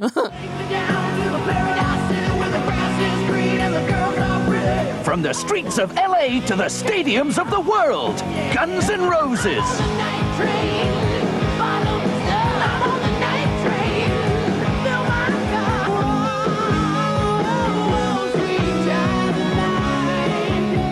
Guns N' Roses, Appetite for Destruction. Get it or regret it. Mais là, on parle de, de beaucoup d'albums. On va parler euh, du premier, Appetite for Destruction. Euh, Gawen et, euh, et Murdoch, vous en avez parlé il y a pas longtemps dans, dans une émission de Murdoch. Dans une très chouette émission, hein. Ouais. bravo à tous les deux. Ouais. J'ai écouté, c'était Ouais. vraiment Oh, tip top. merci. Merci. Oh, c'est gentil. J'étais toute, euh, toute émotionnée, toute stressée encore. Ne faut pas. C'était très bien. Bon, c'est cool, alors, tant mieux. Mais parlez-nous un peu de Appetite Destruction, euh, du coup. Euh, oui, alors Appetite. Alors du coup, Appetite, euh, bah forcément, comme on l'avait dit, hein, Easy était la plume. Ils avaient déjà, euh, c'était déjà des, des chansons qui étaient déjà dans leur registre. Ils les faisaient assez régulièrement. euh, c'était des, il y avait une histoire, il y avait un contexte derrière chaque musique. Et donc du coup, ils ont fait cette fameuse tournée là, The Hell Tour. Euh, oui, aussi j'ai un accent aussi à, à couper au couteau, hein, voilà. Euh, euh, où est-ce qu'ils sont rentrés euh, enfin ouais en stop de Seattle enfin c'était vraiment l'horreur. Et c'est ce qui les a rapprochés quand même depuis de, de, de leur leur cohésion de groupe était là. Et euh, ils avaient déjà une certaine célébrité du coup comme on l'a dit hein, dans les bars euh, les bars de de LA et puis euh, ça faisait pas mal de bruit, ils se sont fait repérer du coup par euh, par Geffen qui les a signés du coup en 86 et en 87 du coup ils rentrent en studio pour enregistrer leur premier album. Entre bon bah forcément hein, euh, il y avait euh, l'alcool qui coulait à flot mais pas que. Hein euh, et du coup, euh, le succès au départ était mitigé. En plus, il y avait la, la pochette de l'album qui était un dessin euh, euh, d'un espèce de robot monstrueux avec une femme à moitié dénudée, qui c'était plutôt une apologie, qui avait été considérée comme une apologie du viol. Euh, donc, elle avait fait vraiment un peu... euh, ouais, on s'est dit, oulala, c'est quoi ce genre de choses? Mon Dieu et euh, il y avait Axel Rose qui s'était fait tatouer du coup cette fameuse croix. Donc euh, ni une ni deux. euh, slash la, je crois que c'était Slash hein, qui l'avait redessiné. Et euh, ils ont ils ont fait ça comme pochette. Comme ça c'est c'est mieux c'est mieux sous tout rapport. Et du coup suite à ça en fait le succès est un peu mitigé quand même au départ. Et euh, forcément, hein, euh, donc ils s'étaient connus à LA, mais pour se faire connaître au-delà de tout ça, il n'y avait pas Internet, il n'y avait pas ce genre de choses. La radio, oh, c'était un peu, euh, quand même, un peu frileuse de, de passer ce genre de choses. Hein. Et puis, euh, il y avait MTV. À MTV, avant, c'était, c'était la, c'était, c'était ce qui, où est, où est-ce qu'il fallait être, du coup, pour se faire connaître. Donc, euh, les managers ont quand même pas mal bataillé pour, euh, pour aller sur MTV. C'était aussi une lubie de, de, d'Axel, hein, de, de, d'être sur MTV. Et- Mais justement, l'histoire euh, du passage sur MTV où MTV ne voulait absolument pas les, les diffuser. Je sais pas si tu avais vu, vu ça. ça? Euh, si, mais je sais plus pourquoi, du coup. En, en fait, ils, trou- ils, ils aimaient pas, ils aimaient pas le, enfin le patron de, de MTV n'aimait pas le groupe, donc il a décidé que le groupe ne passerait pas. Et euh, donc euh, la maison de Comme Gandalf? Et, et euh, Je sors. Et euh, donc euh, le manager de des Guns a bataillé comme pas possible et a réussi à avoir la diffusion pour le clip de Welcome to the Jungle En pleine nuit, je crois, c'était ça. en Ouais. pleine nuit, Ouais. une seule fois. Mm, mm, mm. Le clip est passé à quelque chose comme une heure du matin et les gens le lendemain ont saoulé euh, le- les standards de MTV pour que ça soit diffusé. Au bout d'un moment, MTV a pas eu d'autre choix euh, que que de repasser le clip et c'est là en fait vraiment que que Appetite of Destruction et, euh, et les Guns sont vraiment explosés quoi. Ah bah oui, oui, oui, bah ça c'est ça c'est clair. Donc euh, donc du coup voilà, il y a quand même euh, enfin je trouve que c'est un album où est-ce que euh, il y a 12 pistes de mémoire. Mhm. Il y en a pas une achetée quoi, elles sont toutes euh, juste euh, folles, enfin elles sont vraiment vraiment belles.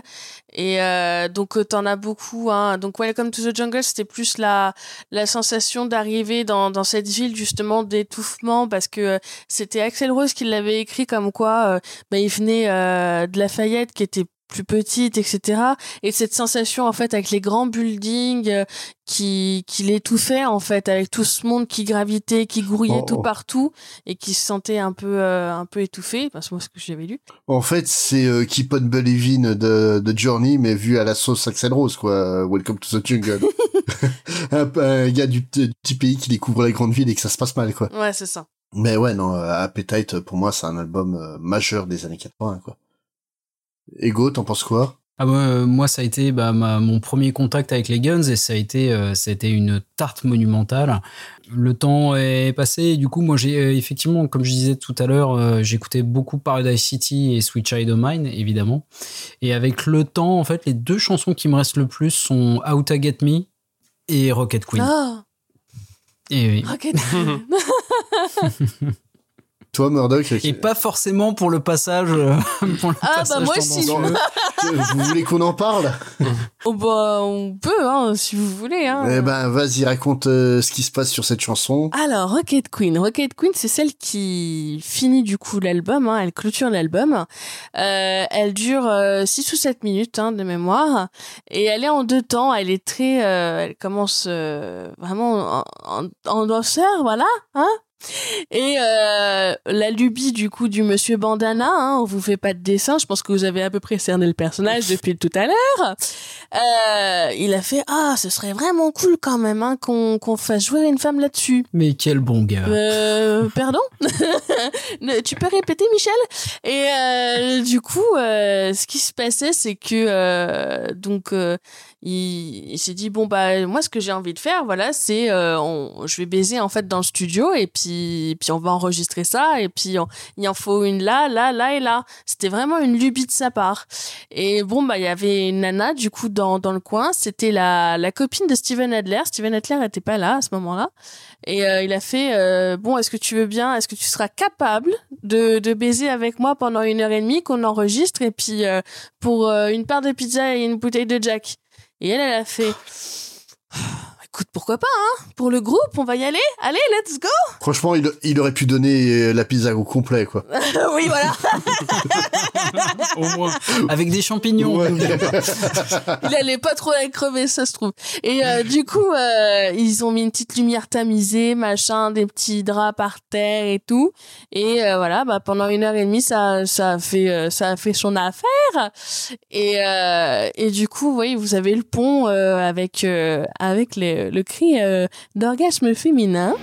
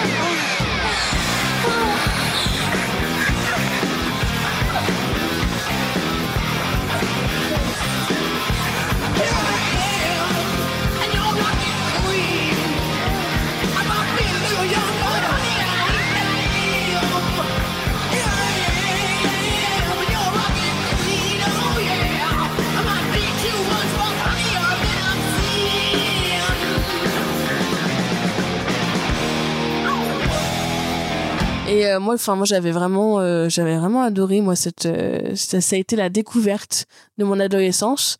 Et depuis, du coup, d'où vient tous mes travers après, forcément. Mais euh, La pizza et le Jack, c'est ça? C'est ça. non, mais euh, oui, oui, c'est une, euh, c'est quelque chose de, de particulier. C'est, c'est quand même assez couillu, mais mais ils l'ont fait et moi je trouvais ça plutôt pas mal. Après, bon, forcément, hein, c'était dans, c'était à l'époque, c'était. Le sexe, drogue and rock'n'roll à. Voilà, Euh, c'est c'est c'est pas très recommandable, on va dire. Euh, c'est pas très puritain. Hmm. Pas très 2020, dirons Non, oui, non, non, pas du tout. Hein. Non. Mais moi, mon passage vraiment préféré sur cette chanson, c'est tout le final euh, qui, euh, qui joue en fait entre une certaine douceur et, et vraiment une, une énorme montée en puissance. Et euh, cette chanson, elle est, enfin, le final de la chanson est absolument sublime. Ouais, oui, c'est fou, elle est folle. Il y a un côté sauvage et il y a un côté hyper, ouais, un peu, le- bah, hyper lascive aussi, hein, forcément. hein, ça, ça représente ce que ça représente. Mais euh, ouais, oui, on comprend très bien, euh, très bien la chose. Murdoch, quelque chose à dire, toi, sur euh, cet album? Ouais, cet album, euh, ouais, on en avait parlé plus longuement dans, dans l'épisode avec, avec Gawen, mais euh, pour moi, c'est vraiment le, le meilleur exemple d'album de rock de fin des années 80 et un vrai album de groupe. Parce que moi, l'image que j'avais quand j'étais ado euh, des, des Guns, c'était Slash et Axel, puisque bon, on le verra un petit peu plus tard, mais c'est ce, ce qui a été poussé par euh, la maison de disques. Et on, on, sent vraiment l'apport de Duff sur cet album-là, notamment bah, l'intro de Welcome to the Jungle. Enfin, le, son de basse, il est, il est monstrueux. La prise de solo de, enfin la prise de riff, euh, elle est vraiment très très bonne aussi. Donc moi, j'aime beaucoup Welcome to the Jungle. Je trouve que c'est vraiment le meilleur moyen de démarrer l'album. Night Train euh, se tient, se tient très très bien aussi. Euh, moi, j'aime beaucoup. Après. Rocket Queen, je te rejoins sur la deuxième partie de la chanson. hein. C'est vraiment, c'est vraiment bien senti de faire l'album, de faire cette chanson en deux temps. Après le pont du milieu, bon bah c'est c'est dispensable, mais euh, bon voilà c'est c'est l'histoire, euh, l'histoire est, est ainsi faite. Mais euh, ouais c'est un album que pff, à à la sortie je l'ai un peu mis de côté, mais euh, il fait plaisir à réécouter maintenant en tout cas quoi. Mm, Pour ma part, moi, je l'ai découvert en fait sur le tard, euh, cet album. Euh, Je l'ai découvert après Use Your Illusion. Ouais. Et le, le truc, ouais, ce qui m'a marqué, c'est euh, Welcome to the Jungle. C'est on a souvent ces ces groupes qui ont le morceau qui permet de de débuter les concerts. Par exemple, Phil Collins avec son Envy Tonight. Et pour moi, euh, Welcome to the Jungle, c'est vraiment la chanson parfaite pour euh, débuter un concert de de rock. Quoi, tu t'ouvres là-dessus, euh, t'as la t'as le public qui, qui, est direct parti, quoi. Ah, tu mets tout le monde d'accord, quoi. Hein. Ouais. Et vraiment, l'album est excellent de bout en bout. Il y a, comme comme vous avez dit, il y a pas un titre à jeter. Et euh, pour préparer, enfin pour euh, pour cette émission, vous avez entendu le petit euh, le petit générique que, que j'ai fait. Pour ça, en fait, je me je me suis amusé à retrouver les pistes multitrack de de Welcome to the Jungle. Et je suis halluciné en fait par le jeu tout en leak de, de Slash et de et de Easy. Mm, mm. Où, vraiment c'est c'est aujourd'hui on est habitué à du à du métal avec enfin à du rock même avec du du power chord sur lequel on pose un, un leak euh, plus ou moins efficace euh, en fonction du talent du, musicien. Là, honnêtement, c'est les deux ont chacun leur leak. Ça va dans deux directions opposées et ça se complète tellement bien. C'est une beauté, quoi. Ouais, c'est une osmose. Hein. Ils ont vraiment une osmose de groupe et euh, l'osmose des, des titres aussi, c'est ce qu'on disait dans dans l'épisode aussi avec avec Murdoch, c'est que il, s'écoute de bout en bout, il il y a une cohérence en fait et il y a une identité dans chaque euh, chaque titre a une identité quand même bien à elle aussi. Donc elle se repère et, euh, et en même temps euh, c'est c'est une pierre à l'édifice qui fait que voilà c'est c'est juste magique. Voilà tout. Il y a un truc qui, il y a un truc qui, qui m'a qui m'a beaucoup marqué à l'époque parce que c'était bah, c'était l'époque où je commençais à avoir un Walkman et tout ça. Et là et en fait j'ai découvert la stéréo mmh. avec les guns. oh, en fait. ouais. Ah, ouais parce que je m'étais aperçu que, y a, que quand je mettais qu'une oreille en fait bah, ah, il me manquait une partie de la chanson. Et je remettais l'autre oreille. Ah mais ok ok la guitare est de l'autre côté en fait. Et ça c'est un truc qui m'a toujours euh, toujours beaucoup marqué sur les sur les albums des Guns. Mais, euh, pardon euh, Spades toi quand tu ça t'a fait quoi quand t'as lancé Appetite for Destruction pour la première fois alors que tu sortais de Yours Your Religion qui est un album qui a une ambiance qui est totalement différente en fait? Et, ça a été quoi ton ressenti la, première fois que t'as bah, as, lancé l'album en fait? En, fait, le, truc c'est il faut savoir que je suis le dernier né d'une famille de six enfants. J'ai 15 ans de différence avec mon frère aîné qui est un mhm. gros gros fan de rock. Donc euh, deux gamins, il m'a toujours euh, il m'a toujours habitué à, écouter euh, bah, du, vrai bon gros son à, l'ancienne. Hein. C'était euh, à la maison, c'était euh, du Judas Priest, du Jethro Tull, du du Blue Oyster Cult. On remarquera qu'il y a un, point commun, c'est qu'ils sont tous des noms à la con. Hein, oui. c'est comme quand tu vois les, les, affiches du Hellfest et que tu fais alors ça je peux pas lire parce que j'arrive pas à déchiffrer, ça non plus, ça, ça c'est un autre problème. Ça non plus. c'est les groupes de voilà, c'est les groupes de black metal ça en général. Ou alors les, les groupes de grind. Ou alors les mecs qui mettent des des euh, des ponctuations au-dessus de lettres où il n'y a pas de ponctuation. Oui. les clous. Voilà par exemple. Mais euh, ou Spinal Tap justement dont on parlait déjà tout à l'heure. En effet. Mais euh, voilà en fait le son de des Guns m'a pas paru innovateur quand j'ai découvert euh, donc euh, Appetite for Destruction. Ouais. mais c'était dans la lignée de tout ce que m'avait fait écouter mon frère quoi. Et dans cette lignée là c'est c'est vraiment un excellent album de, de rock. Quelle que soit le, le la, mouvance aujourd'hui en fait moi ce qui me saoule avec le rock c'est qu'à peu près toutes les 20 minutes il y a un nouveau style qui se lance, ce qui fait que je suis complètement perdu. Au niveau du métal, c'est une horreur. On parle de trucs, je comprends pas, quoi. Et le truc, c'est que t'as du bon rock et du mauvais rock. Et euh, Appetite, ouais, c'est de l'excellent rock. Hein. Et même après toutes ces années, ça reste un album qui est, qui est un plaisir à écouter, quoi. Mais il me, me semble ouais, que c'était sur, euh, sur cet album ouais, que Slash avait enregistré un, un solo complètement bourré, puis que les gars avaient été obligés de recommencer euh, toute la chanson pour correspondre euh, à la tonalité qu'il avait utilisée, non? Ah, J'ai entendu parler de ça, ouais. mais je sais plus sur quel morceau c'est. Ah, il, me, semble que c'est sur lu le... quelque part cette anecdote. Je, je, sais plus en fait si c'est sur le solo de Sweet Child of Mind euh, ou euh, sur celui de Don't Cry. Donc sur You, sur Illusion, où Slash est arrivé complètement pété dans le studio, a joué son solo. Le problème c'est que la guitare elle était réglée sur la tonalité de la veille, donc pas du tout dans la tonalité qu'il fallait pour le morceau. Et les mecs, ils ont, ils ont fait, waouh, c'est génial, mais c'est pas la bonne, euh, c'est pas la bonne tonalité.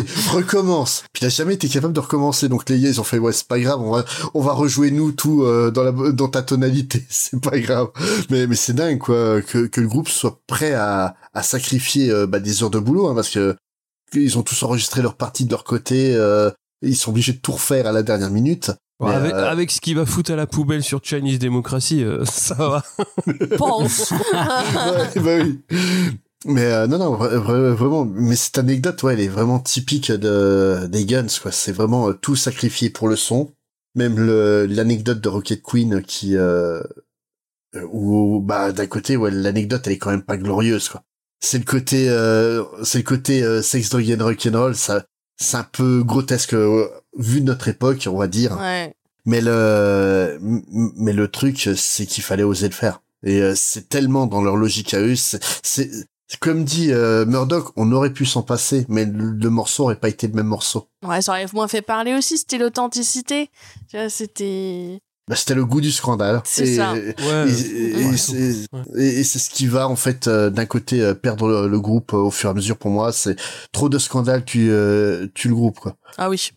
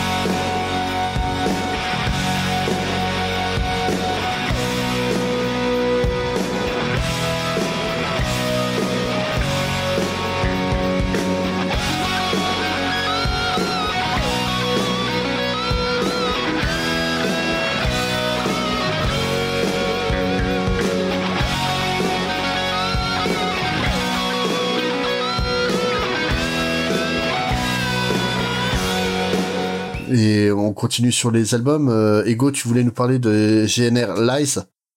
Al- Alors déjà, avant tout, euh, petite euh, anecdote. Euh, étant d'origine portugaise, pour moi, GNR, c'est un groupe de rock, euh, de, c'est un groupe portugais euh, de, Ah. de, de cold wave. Ah ouais. ouais, ça, il y a un groupe qui existe depuis 1980 euh, portugais, qui est un groupe ultra culte là-bas. C'est l'équivalent, on va dire, d'Indochine pour les, les Portugais. Oh, quoi. Ah, ouh, putain. D'accord. Ah ouais, C'est- fat. Ouais, et, euh, et le truc, c'est que GNR, ouais, c'est, c'est, c'est, c'est. Mais je te laisse parler de ces GNR là, maintenant. c'est dégénéré. Oh. Ça dépend, on parle d'Axel ou pas Enfin bon, bref. Euh, euh, donc, bah, c'est en fait, c'est un étrange assemblage, euh, ce mini-album de 8 titres. Euh, il est sorti en 1988, donc avec une face live qui reprend l'EP Live Like a Suicide et une face acoustique qui comprend quatre titres acoustiques et sans doute le titre le plus polémique du groupe. Alors avec sa pochette qui parodie les journaux à scandale, GNR Lies défraie à son tour la chronique et pas forcément de la meilleure des manières. On va commencer par la face live qui comporte deux titres originaux. Reckless Life, euh, qui était euh, joué à l'époque par euh, Hollywood Rose, et Move to the City, qui aurait pu figurer sur Yours Religion tant elle est marquée au saut du blues rock auquel le groupe reviendra sur le double album. Il y a également deux reprises, Nice Boys des Rose Tattoo et Mamakin des Tontons Aerosmith.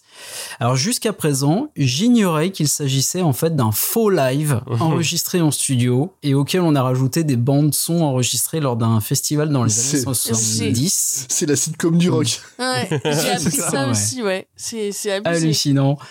Donc ça, c'est d'après les dires de, de Steven Adler et Duff McKagan, et je veux, je veux, je veux bien les croire. Euh, la décision a été prise par Geffen, en fait, qui considérait qu'enregistrer un vrai live coûterait trop cher. tu m'étonnes. Alors la, Alors la face acoustique comprend You're Crazy, déjà présente sur Appetite for Destruction, ainsi que le hit en puissance Patience, Ah. sa célèbre intro sifflée. Eh ouais.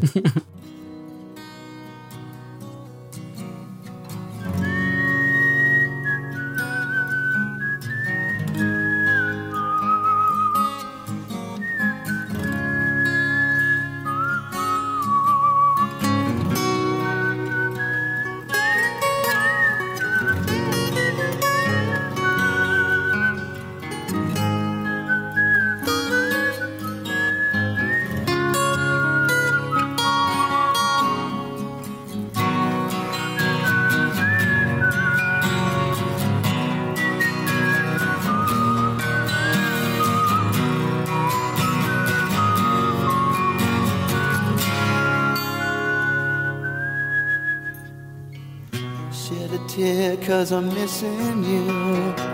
I'm still alright to smile. Girl, I think about you every day now. Was a time when I wasn't sure, but you set my mind at ease. There is no doubt you're in my heart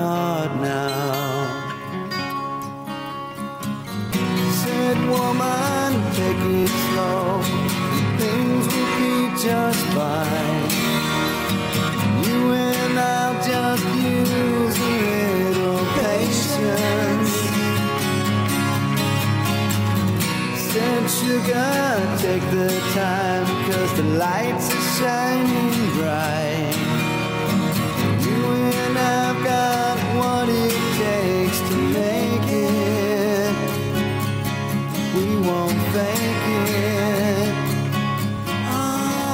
Never. Cause I can't take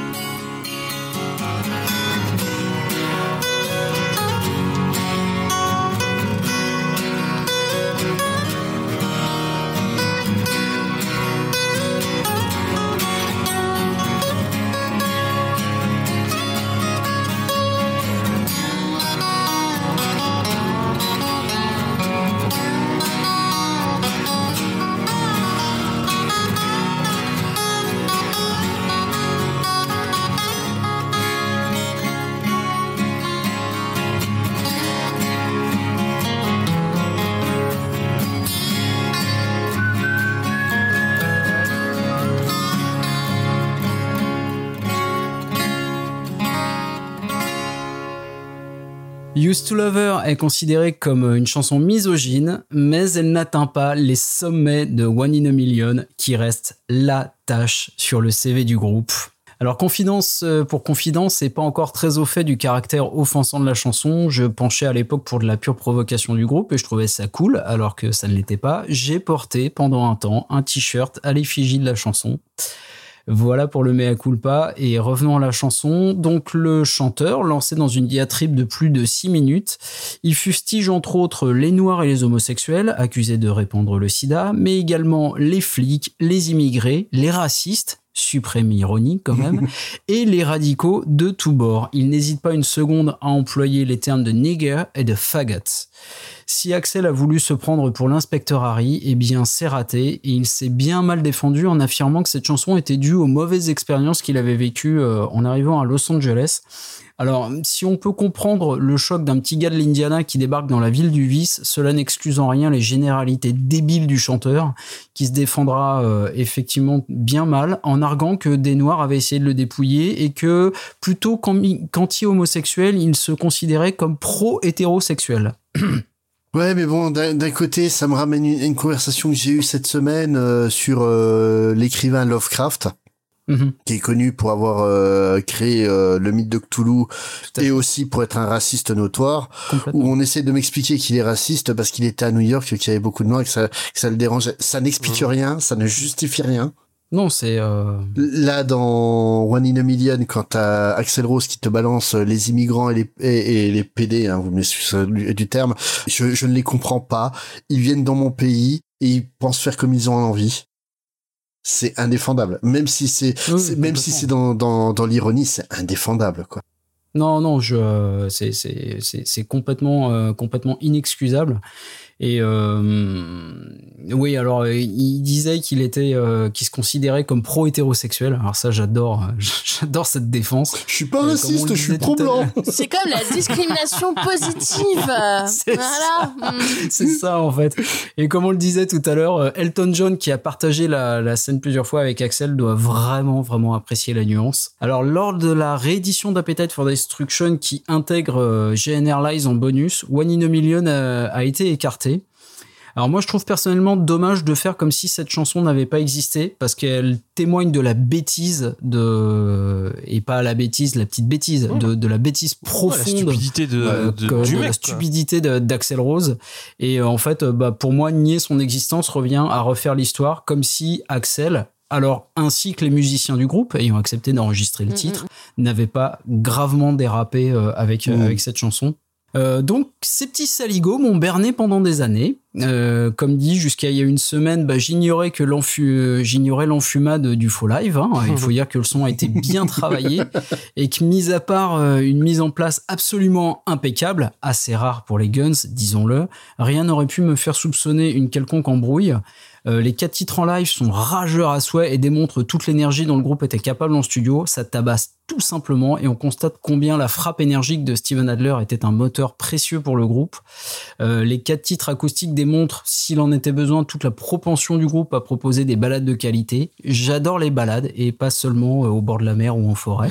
Euh, ce qui se confirmera avec Yours Religion. Euh, L'autre aspect notable est l'ADN très blues rock qui ressort d'autant plus dans les, quand les guitares sont, sont débranchées en fait.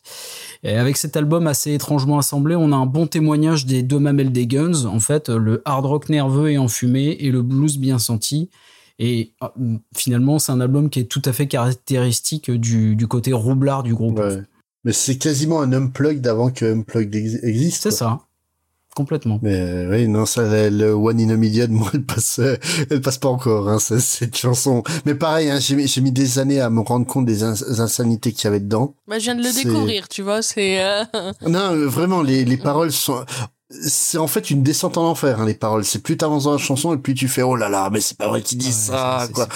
C'est euh, t'arrives au, au début ça passe, t'arrives au deuxième couplet, euh, couplet il utilise le N-word. Donc déjà tu fais Ouais. ok là ça commence à déjà aller mal et vraiment ouais le, le passage sur les immigrants et, et les homosexuels qui n'est- que je ne comprends pas euh, ils viennent dans mon pays et ils ont envie de faire comme ils ont envie c'est waouh tu tu fais ouais il y a un problème quoi Puis il y a, aussi eu une, euh, ce que je trouve très sain, c'est ces, dernières années et ces derniers mois aussi, euh, il y a eu une prise de conscience euh, de la scène métal en fait sur, sur sur des sujets comme ça.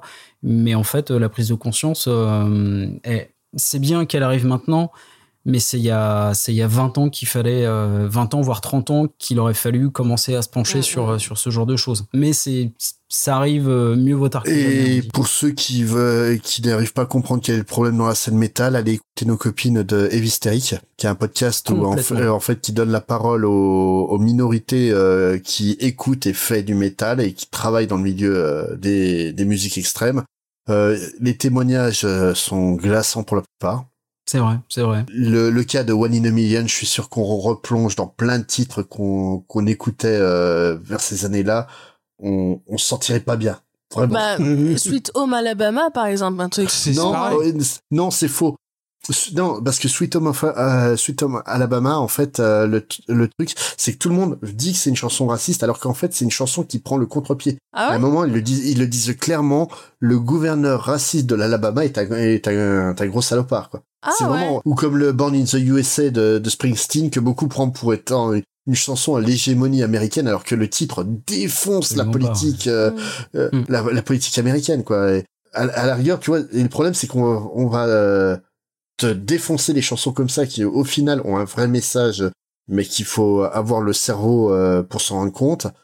Et d'un autre côté, ben, des chansons euh, comme euh, One in a Million, elles passent complètement à travers parce qu'on n'a pas le cerveau non plus pour se rendre compte du problème qu'il y a dedans. Et, euh, et le problème, ouais, c'est que ça, c'est, c'est, en fait, ce qui me dérange avec euh, One in a Million, c'est que c'est une chanson qui était, en fait, la cible de, de Guns N' Roses. On va pas se leurrer, c'était les ados.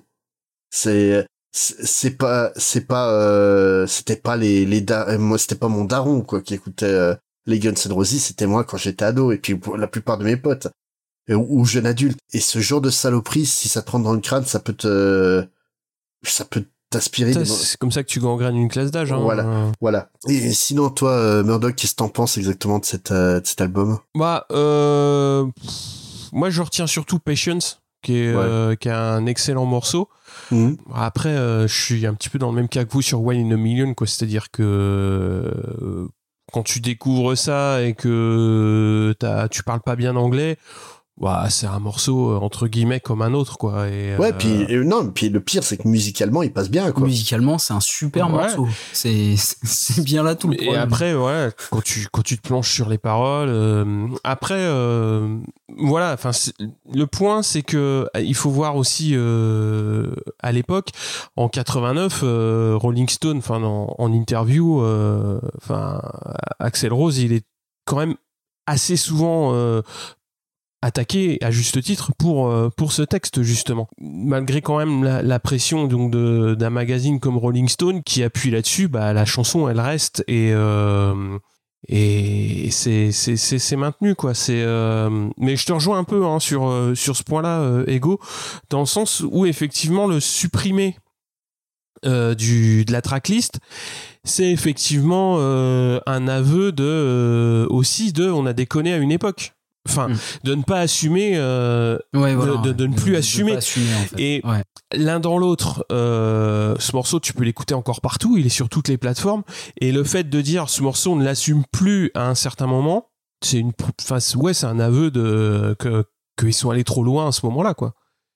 C'est après c'est difficile de, de, de juger les choses a posteriori évidemment hein, mais euh, mais je vous rejoins sur sur sur sur les propos quoi. Enfin tu peux pas enfin Ah, c'est indéfendable. c'est bah oui c'est c'est indéfendable et euh, ce qui est étonnant moi comme tu disais c'est que c'est qu'ils aient pu euh, d'une part l'enregistrer et, et le sortir quoi Ouais, mais c'est franchement, je c'est pas pour défendre euh, les guns, ça c'est pour le coup, mais il y avait l'air du temps aussi. C'était une ère où tu pouvais cracher euh, ta haine à, à la gueule de n'importe qui qui était une minorité, ça passait. hein. C'est aujourd'hui, oui, clairement, le le morceau sortirait en l'état. Maintenant, là, il y aurait un, feu qui bah, qui démarrait sur Internet à une vitesse grand V. Euh, les plateformes de streaming le retiraient tout de suite. À l'époque, ça passait, c'était normal. J'ai lu un truc d'ailleurs euh, en faisant les recherches là. Axel Rose avait prévu euh, de s'expliquer à propos de la chanson lors du concert hommage à Freddie Mercury. et tout et tout le groupe lui a Mais dit non, mais non, non, mais tu, tu, tu, tu ne vas pas faire ça et euh, je crois que à la, à la fin du j'ai lu en fait euh, qu'à la fin du concert c'est c'est Duff euh, qui euh, qui dit Eh, bravo Axel allez maintenant on quitte la scène et et, et surtout par pitié tais-toi Ouais, non, parce que là, il allait, nous, il allait forcément nous faire, ouais, je suis pas homophobe, hein, j'avais un copain télé. non, c'est ça. mec. puis, puis déjà que la prestation était gênante, ouais c'était voilà, c'est, c'était- ouais. c'était pas la peine de faire Ah, bien. une de le- une de leurs meilleures apparitions en live, Ouais. effectivement Mais, euh, et toi, Gawen, euh, qu'est-ce que t'en as pensé de ce mini-album? Alors, euh, du coup, moi, quand Ego, il a dit face A, fa- enfin, face 1 et face 2, j'ai compris après que c'était des cassettes, du coup. oui ou des vinyles ah ça va Truc ça de va vieux, hein. d'accord. non, je les ai connus, je te rassure. Mais euh, c'était pour la boutade. Euh, non, non, euh, qu'est-ce que j'en ai pensé? Bah, moi, One Animalion, j'avais adoré, euh, naïvement, hein, voilà. Hein, je viens d'apprendre, du coup, que c'était pas si, euh, si bien que ça. En- et oui les enfants il faut lire les paroles Ouais, des ouais, chansons ouais, non, je, mais euh, ma mère m'avait dit, tu sais, hein, les guns, c'est bien, mais arrête-toi juste à la musique, ma, ma chérie. J'ai fait, d'accord, maman, mais si je commence l'anglais et tout, hein. Elle m'a fait, non, non, mais tu verras. Prends il y a- allemand. Ouais, non, mais elle m'a fait, tu verras, il y a beaucoup de. écoute Rammstein c'était mon petit frère, tu vois, Rammstein. Mais euh, ouais, non, c'était. euh, je me suis pas risquée à la traduction euh, euh, de beaucoup, beaucoup de, de, de musique, donc c'est pour ça. Euh, Patience, elle a tourné, tourné, tourné, tourné, tourné dans ma chambre. Elle était. euh, elle était sublime. C'était la porte d'entrée quand je faisais écouter du coup à, mes copines parce que c'est- c'était. Euh, comment dire, c'était l'époque High School Musical. Tout le monde était sur High School Musical. Ah ouais, si tu leur pètes à Welcome to the Jungle, les pauvres gamines. C'est ça. Et donc du coup, moi j'étais avec mes mes grands t-shirts noirs avec des croix partout. Et euh, du coup, euh, elle me fait, mais euh, du coup, je faisais, bah attendez, je vais en mettre une en fait. Et je mettais Patience. Et en général, ça accrochait bien. Donc c'était une porte d'entrée. Moi, je trouvais quand même pour faire découvrir le groupe. Le, les lives étaient vachement cool. Euh, je me souviens de Pretty Tied Up aussi, qui était vachement cool dans Live Era, mais on en parlera plus tard. Et, euh, et puis, ouais, moi, je l'ai j'ai vraiment beaucoup aimé aussi. C'était un des premiers que j'ai mis euh, dans mon, dans mon autoradio. Et euh, ouais, non, il était, il est vraiment, il a une, une saveur particulière et une, et moi j'aime beaucoup cette euh, entre acoustique faux live. Euh, C'était vraiment sympa. I just want to get it as soon as possible. It's thought provoking, violent, and negative. Finally, on September 17th, one and a half million fans across the country lined up at record stores to actually buy Use Your Illusion 1 and or 2. Donc on va passer au gros morceau euh, de leur discographie, quoi. Même si Appetite était un album majeur, euh, vraiment le gros truc qui a fait des Guns, les Guns, ça a été Use Your Illusion, part 1 and 2. Alors c'est un colossal diptyque de 2h30 et Use Religion, en fait, c'est un peu le Titanic des Guns. Euh, il embarque un casting 5 étoiles d'une quinzaine de musiciens, en plus des Gunners, avec entre autres Shannon Hoon de Blind Melon, Michael Monroe des Hanoi Rocks, Alice Cooper et Wes Tarkin. Euh, le double album avec ses pochettes jaunes et bleues, détail du tableau de Raphaël, l'école d'Athènes. Voilà la petite euh, rubrique culturelle. Euh, Et c'était pas dans Playboy. Alors, hein. Oh là là Et donc ce double album marque à la fois bah, l'apogée et le début du déclin pour, euh, pour le gang de Los Angeles. Et pour moi, l'ombre faussement angélique et la voix euh, haut perchée de Shannon Hoon, décédée d'une overdose en 1995. Euh, donc euh, qui chante sur euh, Live and Let Die, November Rain, You and the First, The Garden et évidemment Don't Cry plane toujours sur ces deux disques. Frontman du groupe de rock Blind Melon et originaire de Lafayette comme Axel et, et, et. Euh, vous pouvez apprécier son timbre tout droit sorti des années 70 sur le premier album éponyme ainsi que sur Soup euh, D'ailleurs, vous le connaissez sans doute grâce au single No Rain, qui a été un hit en son Ouais. temps, ou au clip de la même chanson qui mettait en scène une petite fille déguisée en abeille.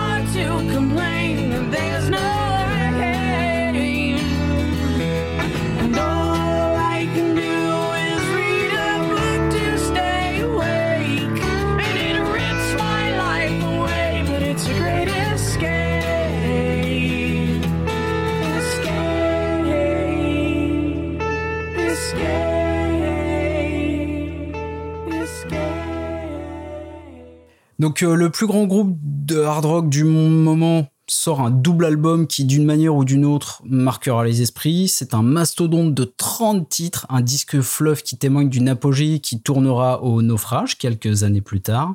Après avoir explosé avec euh, Appetite for Destruction, Guns N' Roses fait à nouveau parler de lui. Euh, voilà, entre amère louange et triomphe funeste, plus dure sera la chute qui s'en suivra.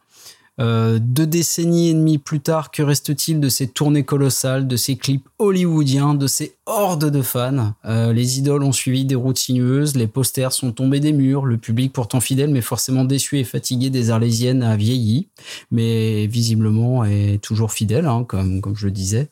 Ne demeure que la musique, une production léchée qui, à mon sens, n'a pas pris une ride. Euh, beaucoup de riffs inoubliables et une pointe de regret mêlée de nostalgie devant le gâchis de talents qui se sont perdus ensuite. Euh, parce que le navire était évidemment trop lourd. Sous l'impulsion mégalomane de leur bouillant et charismatique capitaine, les flibustiers euh, bah, n'ont pas su faire le tri entre les reprises inutiles, les titres anecdotiques, et puis en majorité quand même les, les véritables pépites. Alors moi je vois ça comme le fait qu'ils n'ont pas su assumer leurs expérimentations et la couleur euh, foncièrement blues rock de leurs nouvelles compositions. Par exemple Dust and Bones, Bad Obsession, Bad Apples, Dead Horse, Yesterday's, 14 Years et une maturité bien présente mais difficile à assumer face à des hordes de teenagers acquis à leur cause. Euh, soyons tout de même honnêtes, les deux tiers de l'album sont tout de même sacrément bons, avec euh, des albums, euh, des morceaux pardon, qui flirtent avec le progressif, comme Double Talking Jive, Garden, Coma, Coma qui est une chanson incroyable, Breakdown. Locomotive. Alors Locomotive, pour l'anecdote dont on entend l'intro dans le sketch Hard Rock, Poésie des Inconnus. Différence y a-t-il entre le bon et le mauvais hard rock Disons que le bon, le bon hard rock, euh, c'est un mec qui est sur scène, tu vois, il a la guitare et puis il crache, tu vois. Et le mauvais hard rock, euh, le mec il a Ouais, la il a guitare, la hein. guitare. il est sur scène, il, il- il crache, mais. Bah, si tu veux, bon, il- c'est simple, hein, le mauvais hard rock, le mec, bon, il a la guitare, il crache. c'est- c'est- Alors que le bon hard rock, bon, le mec, euh, il, il a la guitare, Ah, vois, mais il crache, il Et crache. puis il y a la fameuse euh, trilogie euh, Don't Cry et ses deux versions November Rain, Estranged, qui a donné les clips hollywoodiens mettant en scène toute la démesure de l'homme au bandana. Euh, Est-ce que vous vous souvenez du tanker et des dauphins d'Estranged? Oui, beaucoup, beaucoup, beaucoup, beaucoup. Oui. J'ai découvert YouTube après un moment. Euh, de toute manière, le meilleur clip de cette période reste celui de You Could Be Mine, Ouais. euh, une des rares compositions purement hard rock de Use Your Religion, ne faisant pas office de bouche-trou. La chanson a été utilisée, on le disait tout à l'heure, euh, dans Terminator 2. C'est le deuxième point VHS et canapé de la soirée, messieurs, dames. Et le bon Arnold a même participé au clip. Euh, succès et tiroir précédent, la prise de risque n'était plus tout à fait de mise et c'est sans doute ce qui a poussé la formation à se fourvoyer en n'optant pas pour un album plus resserré et mettant les titres les plus faibles de côté, ce qui- ce qu'ils n'ont pas fait. Pourtant, pourtant, ce diptyque euh, titanesque qui flirte à la fois avec le moyen et l'excellence mérite amplement aujourd'hui et quoi qu'on en pense ou dise, son statut de classique parce qu'il figure certains des meilleurs titres de la formation. Tout à fait. Pour moi, c'est même carrément une euh, OST du début des années 90, hein, euh, Use Your Illusion. complètement. Donc, euh, toi, justement, euh, Gawain, qui a quasiment pas connu euh, les années 90. oui, ouais. T'as eu la euh, chance, hein, t'as, t'as raté, tu, tu as raté les vestes à épaulettes et les trucs fluo, donc euh, Oui, c'est pas, c'est pas pas, oui, c'est pas une grosse perte, hein. C'est voilà, Euh, moi, moi j'avais euh, j'avais les les Vans et puis les les pantalons euh, qui étaient en bas en bas des fesses, donc bon. C'était bien, on voyait les caleçons des garçons, nous on était contentes, hein. C'est- C'était un autre style, mais voilà. revenons, euh, euh, revenons au popo- euh, en parlant popotin, revenons au popotin de Axel. Hein, euh. Alors, enfin, je- désolé, je fais une petite parenthèse euh, parce que lui n'y arrive plus, euh, mais le popotin d'Axel qui se dandine lors de ses célèbres petites danses, ses célèbres déhanchés. euh, si un jour on se croise en vrai, je m'engage sur l'honneur à vous les reproduire à la perfection. Rendez-vous à Ah Podren l'année prochaine. Attends, t'aurais dû le dire avant qu'on se croise. tiens. je le note. D'ici là, j'aurai encore vieilli et peut-être j'y arriverai plus. Ah, mais pour t'inquiète, l'instant, je serai j'y là arrive pour encore. filmer, Ne te pète pas la hanche, moi c'est tout ce que je te demande. Tous les copains de Podren, vous avez entendu. Vous savez ce que vous avez à faire. Rendez-vous en 2022 les gars. Hein, euh, et je veux que ce soit filmé. On sera sur Twitch, ce sera quelque chose. Hein. C'est pas tombé dans l'oreille des sourds, moi je te le dis. Hein. Voilà, tout à fait. Mais revenons sur cet album Illusion. Oui, donc, Euh, donc Gawain, qu'en penses-tu C'est à moi, c'est à moi, oui, tout à fait. Euh, oh là, Your Illusion, euh, il y, a, il y a beaucoup, hein, il y avait beaucoup, beaucoup de, de, de, de pistes. Moi, j'ai trouvé que j'en ai pas tellement que ça, en fait. Hein. J'étais quand même plus appetite. Pour les Don't Cry, hein, forcément, euh, j'avais un DVD avec les clips dedans. Donc c'était plutôt Ah par ouais, là bah en fait que que je les avais bien aimés. Euh, Coma, bah Coma, elle était juste sublime hein, celle-là. hein. Euh, Enfin, elle a encore sa clôture en fait tout tout cet arc là qui est qui est juste euh, juste dingue quoi avec cette euh, cette partie dans avec les comment dire avec les défibrillateurs et tout euh, euh, avec la batterie qui est qui est dessus et puis le pont avec les guitares. Enfin bref, écoutez-la, juste écoutez-la. Ouais, elle, Ah, elle est folle cette chanson. Ah. C'est incroyable. C'était c'était vraiment vraiment vraiment top. Euh, je crois que c'était Dust and Bones, c'était parti d'un truc où est-ce qu'ils avaient retrouvé des des des morceaux d'os humains en fait dans des poubelles là derrière des loges et que justement ils s'étaient fait en ouais ils s'étaient fait euh, interviewer enfin interviewer euh, du coup euh, contrôlé par la police et tout ça et que ça avait fait un petit un petit ramdam et tout. Et euh, et je crois que c'était ça de mémoire hein, bien entendu euh, ma parole n'est pas notre parole dans l'évangile euh, mais je crois que ouais c'était c'était sur celle-là où est-ce que justement enfin euh, Slash ça, ça leur avait inspiré un truc comme ça en fait euh, November Rain, bon ben voilà, hein, euh, que dire, que dire là-dessus à part euh, un, un, un, un solo de, de guitare vers la fin qui est juste sublime, voilà, hein, un, un piano euh, divin, enfin bref, euh, c'est c'est beau, hein, voilà. Et puis euh, sur euh, le Use Illusion 2, Civil War que j'aimais beaucoup. Superbe Euh, chanson. Ouais, ouais, ouais. Euh, Estrange, hein, forcément. J'aimais bien My World aussi. Elle était courte, mais j'aimais bien. Oh non Si, bah si. T'as tout gâché. je l'aimais bien, moi. J'étais naïf, mais j'aimais bien. je sais, à mon avis, elle doit pas être très, très, très, très clean. Mais euh, voilà, moi, je l'aimais bien. Voilà. Euh, et... Espèce de petite coquille. et puis, euh, Locomotive qui est folle aussi. Hein, euh. Ouais, ouais, clairement, ouais. Super partie de basse d'ailleurs Oui. euh, sur, euh, sur Locomotive. Et sur, sur War, il y a, il y a une, le- c'est une petite anecdote cinéma. En fait, l'intro est tirée euh, du film Luc la main froide, en fait. Ah ouais. Ouais, ouais. Avec Paul Newman, de mémoire. C'est ouais. ça, complètement. Et la séquence des œufs. Ah oui, mythique, mythique. très très bon film, très très bon titre. Hein. Euh, non, euh, Murdoch, qu'est-ce que t'en as pensé, toi, de, de cet album? Euh, bah, je te rejoins Ego hein, dans le sens où euh, effectivement c'est gros, il y a deux albums euh, pleins et il y en a trop. Enfin pour moi, euh, il y en a, il y a des titres qui sont qui sont un peu dispensables. Après, le- comment dire, c'était encore plus ambitieux hein, puisque on y reviendra un petit peu plus tard, mais il y avait même euh, assez de matériel pour faire trois disques. Ils avaient pensé euh, sortir trois ou quatre disques Use Your Illusion et euh, bah, déjà s'arrêter à deux c'est déjà gros, mais euh, ouais, c'était. euh, mais il y a des morceaux super. Moi, je suis beaucoup plus client du premier parce que il est beaucoup plus euh, blues rock et le deuxième est un peu plus prog, euh, je dirais. Enfin, même si c'est euh, du prog très très euh, timide, hein, j'aurais tendance à dire. Oui, oui. Mais euh, tu vois, un morceau comme Dust and Bones, euh, pour moi, c'est très très euh, proche de, de ce que j'aime beaucoup. Quoi. Après, euh, les Guns, il faut voir que hum, quand même, ils ont réussi euh, en, à cette époque-là à imposer euh, November Rain, donc un titre de quasiment 9 minutes, euh, comme single. Donc, va voir les radios et leur dit Ah putain, on a le nouveau single des Guns et tout. Ouais, super Il fait 9 minutes.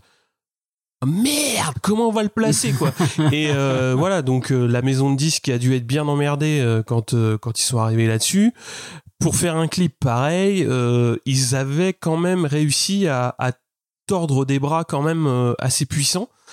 Et euh, ouais, c'est quelque chose de très ambitieux. Ça, ça a quand même pas mal vieilli. euh, Enfin, ça a quand même bien vieilli sur euh, sur les titres qui sont forts, mais euh, avec le temps, on se rend compte de des morceaux qui, qui auraient dû être un petit peu écartés, quoi. Il y a des morceaux, des morceaux de remplissage. Ouais, il y a euh, beaucoup. Notamment euh, quand, ils, quand ils essayent de, de refaire euh, du hard rock à la for Destruction, Ouais, mais ouais. Mm. que la, la hargne n'y est plus, effectivement, ça, ça tombe un peu à plat. Quoi. Puis comme tu le disais, les reprises, euh, enfin il y a des reprises qui sont dispensables, quoi. Knocking on Heaven's Door, c'est pas ma préférée, quoi. Concernant Knockin' on Heaven's Door, je crois que le pire truc, c'était le passage reggae qu'il faisait en live.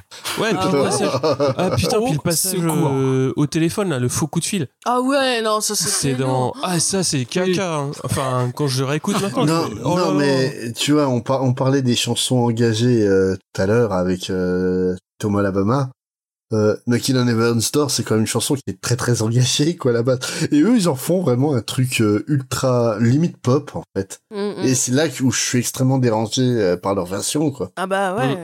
Ouais, c'est. c'est- Bon, d'a- d'accord, c'est pas Avril Lavigne non plus. euh, Non, mais, ouais, mais bon. puis, puis t'as You Could Be Mine, euh, enfin sur euh, sur sur, euh, sur le deuxième volume qui vient qui vient, on va dire emporter le, le morceau quoi.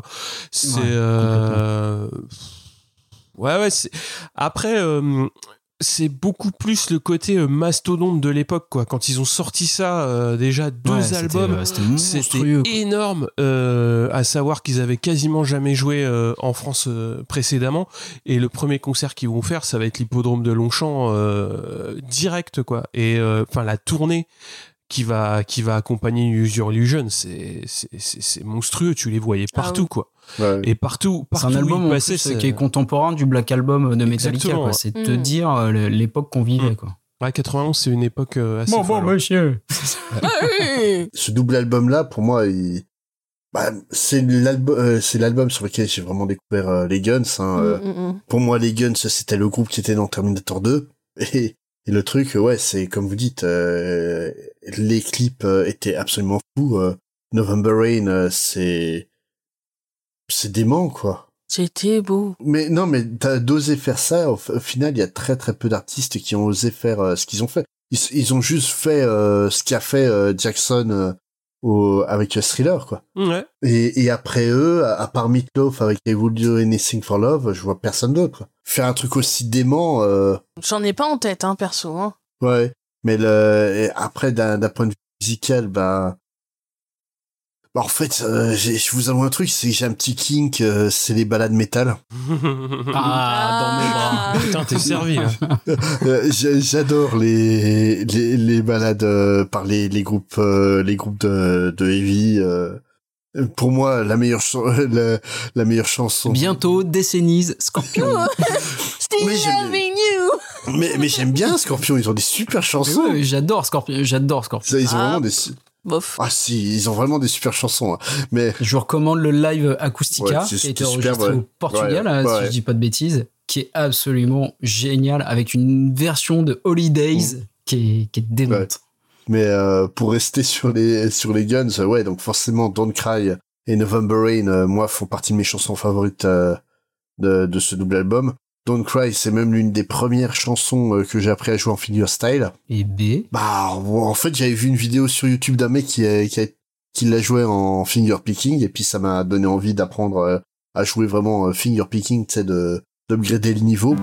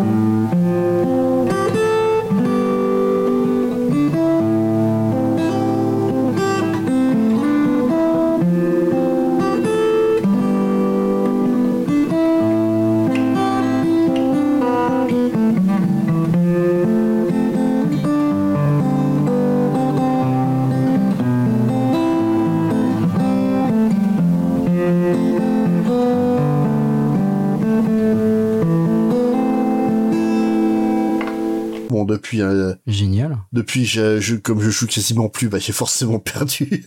mais, euh, mais ouais, c'est, en plus, c'est une chanson ouais, qui, rentre toute seule dans la tête, hein, Don't Cry. Ouais. Et euh, non, vra- vraiment un super album. euh, et jusqu'ici, tout va bien. Bah, euh, enfin, tu vois, tu parlais de Don't Cry. euh, ils ont, enfin, c'est- c'est une des chansons. Moi, je, je l'aime beaucoup, mais je zappe systématiquement la fin parce que la fin, elle est, enfin, Ah, elle va trop loin. enfin, le- truc, ouais, putain, tu te dis, mais il fait un fade out, ça pue, mais au moins, enfin, là, je trouve que la ouais, les, les doigts, les doigts dans la porte, c'est bon, quoi.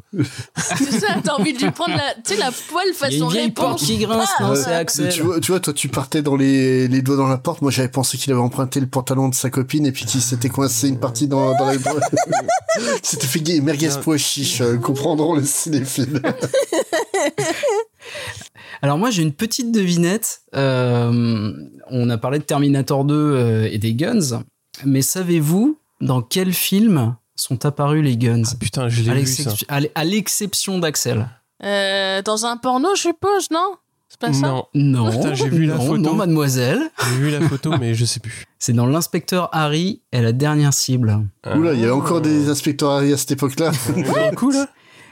Et oui, euh, en fait, alors si mes souvenirs sont bons, euh, parce que là c'est vraiment, je le fais euh, de mémoire, en fait, euh, dans l'inspecteur Harry et la dernière cible, euh, Harry, alors déjà on entend Welcome to the Jungle, puisqu'il y a le tournage d'un clip euh, d'un chanteur qui va être assassiné et c'est Welcome to, the Jungle. Il chante en fait Welcome to the Jungle. Et euh, ensuite, en fait, on assiste euh, euh, au tournage du, clip où on voit les guns, justement, où on voit Slash Duff sûr et certain euh, sur, un, sur un bateau de pirates, si, euh, si je dis pas de bêtises. Euh, et il y en a un des deux qui tire au harpon en fait sur un sur sur un sur un sur un mannequin enfin un mannequin euh, en mousse Ouais. hein, pas euh, Pas une de leurs copines. pas Stéphanie, pas, pas Stéphanie euh, Seymour. Et, euh, et on les voit ensuite. euh, alors attention, divulgachage en approche. Donc le chanteur est tué, il y a son enterrement, et on les voit également à l'enterrement du chanteur. Après, ça fait un peu comme euh, les Offspring avec euh, le film La main qui tue, quoi. L'apparition qui est de, de, de deux secondes. Ah oui, oui, il est génial ce Ah, film. Très, très bien. Malgré le, le nom, il est vraiment bien. Donc, euh, jusqu'ici, tout va bien. Mais là, on va aller sur le truc euh, où ça va pas bien. Euh, N'est-ce pas, Murdoch?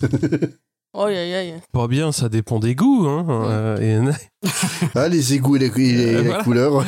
Alors oui, on va parler de Spaghetti Incident. Euh, donc l'album sort à la fin de l'année 93. La tournée Use Your Illusion s'est terminée le 17 juillet 93, soit il y a à peine six mois. La tournée a duré, a duré deux ans et demi pour 194 dates et je me demande bien quand est-ce qu'ils ont pu préparer cet album. Et bah, au final, ça propose aucun morceau original, que des reprises, et c'est pas toujours heureux, notamment le premier titre, Since I Don't Have You. Euh, à l'époque, euh, je sais pas, j'avais trouvé que c'était pas mal, et là, quand j'ai réécouté, j'ai fait Ah C'est pas bon. Après, euh, j'avais ouais, j'avais un bon souvenir de ce morceau, et c'est un peu tout l'album qui est comme ça, en fait, qui est en demi-teinte. Le gros intérêt réside dans le fait euh, donc qu'Axel ne monopolise pas le micro et Dove s'en sort très bien aussi. Quoi ça va être euh, ça un petit peu euh, moi ce que je retiens de positif de l'album. Après les Guns ont dans les deux Use Your Illusion déjà proposé des reprises et là un album complet de reprises bah ça fait un peu un album de maison de disques en mode bah il faut pas laisser retomber le soufflet, il faut sortir un truc et puis bah on va regarder dans les cartons, c'est pour euh, beaucoup de chansons, des choses qu'ils avaient bossé déjà pour Use Your Illusion 1 et 2. Euh, D'après ce qu'ils disent, ils avaient prévu d'en sortir 3 ou 4 avec beaucoup plus de reprises, donc ils ont pioché dedans. Ça apporte pas grand chose à la carrière du groupe après deux albums qui étaient euh, très ambitieux et qu'ils avaient brillamment défendus sur scène. Là, c'est compliqué. Et en plus il y a une modification de, line-up. Donc euh, Gilby Clark remplace euh, Izzy Stradlin. Le groupe euh, va supprimer toutes les pistes. Dizzy euh, alors moi je ressors euh, New Rose qui est pas mal. Black Laser aussi. Après il y aura une grosse controverse. Ça t'en as parlé euh, sur euh, une reprise d'une chanson de Charles Manson donc en chanson cachée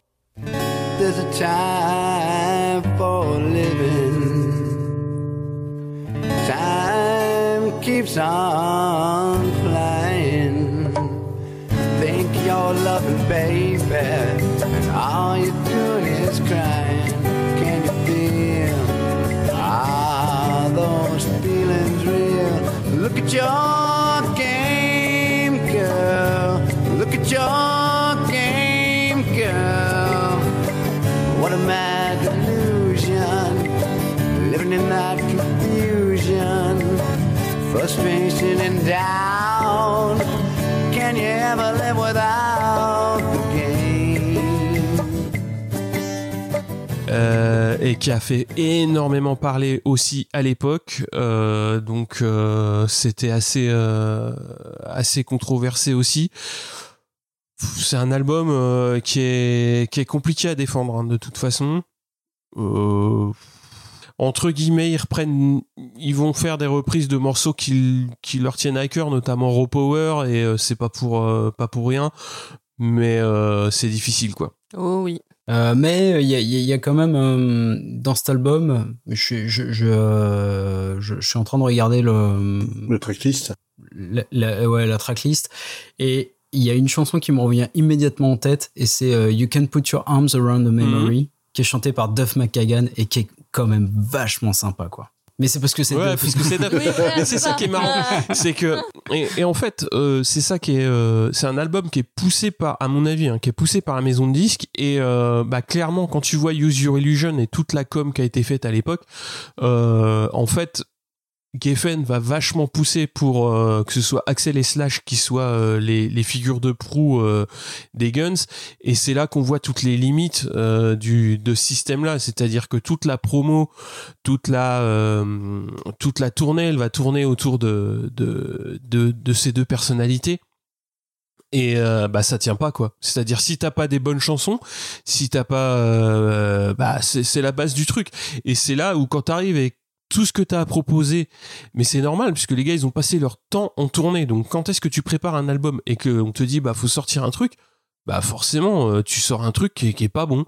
Et euh, tu te rends compte que bah effectivement quand Easy est plus là bah il y a peut-être plus et plus beaucoup d'idées. Et, euh, c'est dommage. Mais rétrospectivement c'est l'image que ça donne Mais les, les reprises et les guns, euh, c'est c'est une histoire euh, un petit peu euh, un petit peu compliquée. Euh, pour revenir euh, au cinéma, je sais pas si vous vous rappelez oui. leur reprise de Sympathy for the Devil. Ah bah celle-là, je l'aime bien, moi. Ah, moi, j'ai bien aimé. Si. qui figure donc sur la bande originale de- d'entretien avec un vampire. Et euh, c'est le moment que je n'aime pas du film, en fait. J'aime tellement l'original, moi, donc c'est. En fait, c'est le pro- c'est même le problème que j'ai avec euh, tout Spaghetti In- euh, Incident. C'est comme tout à l'heure, je- j'expliquais, donc euh, mon frangin était un, un fanat de, de rock, metal, punk et compagnie, et il me faisait écouter tout ça quand j'étais gamin. Et là, avec euh, ce Spaghetti Incident, il y avait juste des versions moins bien de chansons que je connaissais déjà, quoi. Eh oui. Et, Ah ouais, ouais, et encore aujourd'hui, j'ai du mal à l'écouter. J'ai pas pu l'écouter pour l'émission. J'ai mis, pris le, j'ai pris le CD, je l'ai mis dans le lecteur, j'ai lancé play, j'ai fait non. J'ai- Ah bah j'ai mais tu commences par Sinside dont t'as vu aussi donc tu sais où tu vas quoi. Ouais. Ah ouais, ouais, ouais. enfin moi j'ai j'avais la playlist qui tournait quand je bricolais dans, dans la maison et euh, quand elle est partie quand c'est quoi ce bruit de ça c'est ma femme ma femme elle m'a dit putain mais c'est quoi ce slow pourri quoi? Et euh, je lui dis ah ouais bah oui mais euh, oui enfin Inside Don't Have You il y a tous les stéréotypes des slows des années 50 60 dans ce morceau là Mhm. et c'est mal foutu quoi et c'est mal chanté, c'est tout ce que tu veux, c'est le, enfin, c'est poussif, c'est, ah, c'est pas bon quoi. Et c'est en plus, c'est- c'est- ils ont sorti ça pour vendre l'album. Alors, pff. C'est ça. Enfin, Oui, c'est vrai, c'était- un le- single, c'était le putain clip, les gars, euh, tu dis mais non. effectivement, ouais. Bah, je sais que moi, c'est un des CD qui a le moins tourné, en fait, hein, chez moi. hein. Clairement. Et puis, euh, bah, après, j'aimais bien la reprise des Stones parce que bah, je connaissais pas celle des Stones. Ouais. Donc, euh, j'ai découvert du coup avec euh, les Guns. Je trouvais ça sympa. Mais euh, ouais, vraiment, il a, je l'ai vraiment moins bien passé. Et vous saviez du coup d'où venait le, le nom Spaghetti Incident ou pas? Allez, vas-y. Bah, vas-y. Ah, parce que je l'ai vu tout à l'heure, j'étais contente. Parce que j'avais vu, du coup, c'était une, une interview de Def et en fait, pendant le, le, le fameux euh, procès, le procès qu'ils avaient eu en fait avec euh, Steven Adler, euh, un moment, t'as l'avocat de Steven Adler qui demandait à Duff euh, est-ce que ça vous est arrivé en fait euh, ben, de vous battre et tout ça avec Steven et tout euh, quand vous habitiez ensemble. Donc pendant du coup l'enregistrement, je pense de l'album d'Appetite. Et euh, du coup, euh, il y avait euh, Dave qui disait bah en fait euh, bah comme des frères en fait, c'était des chamailleries quoi. Par exemple, à un moment je suis allée à l'italien, j'ai pris un plat de spaghetti et tout ça et en fait bah, je me suis mise en fait de côté le le reste de spaghetti pour le lendemain matin et puis en fait bah Steven il l'avait mangé dans la nuit donc du coup bah on s'est chamaillé quoi.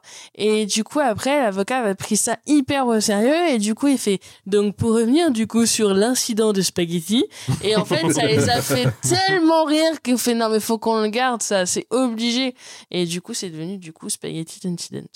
Euh, oui, euh, l'anecdote sur le nom est meilleure que l'album, c'est gênant. C'est ça hein. Et quelle pochette Ouais. Ouais. Putain. Mais on- on- on- du coup, on va passer euh, sur le dernier album. Lequel? Allez, Donc, euh, plaisir. vas-y Murdoch, lâche-toi. T'as envie hein Oui, bah alors, il y aurait. Enfin.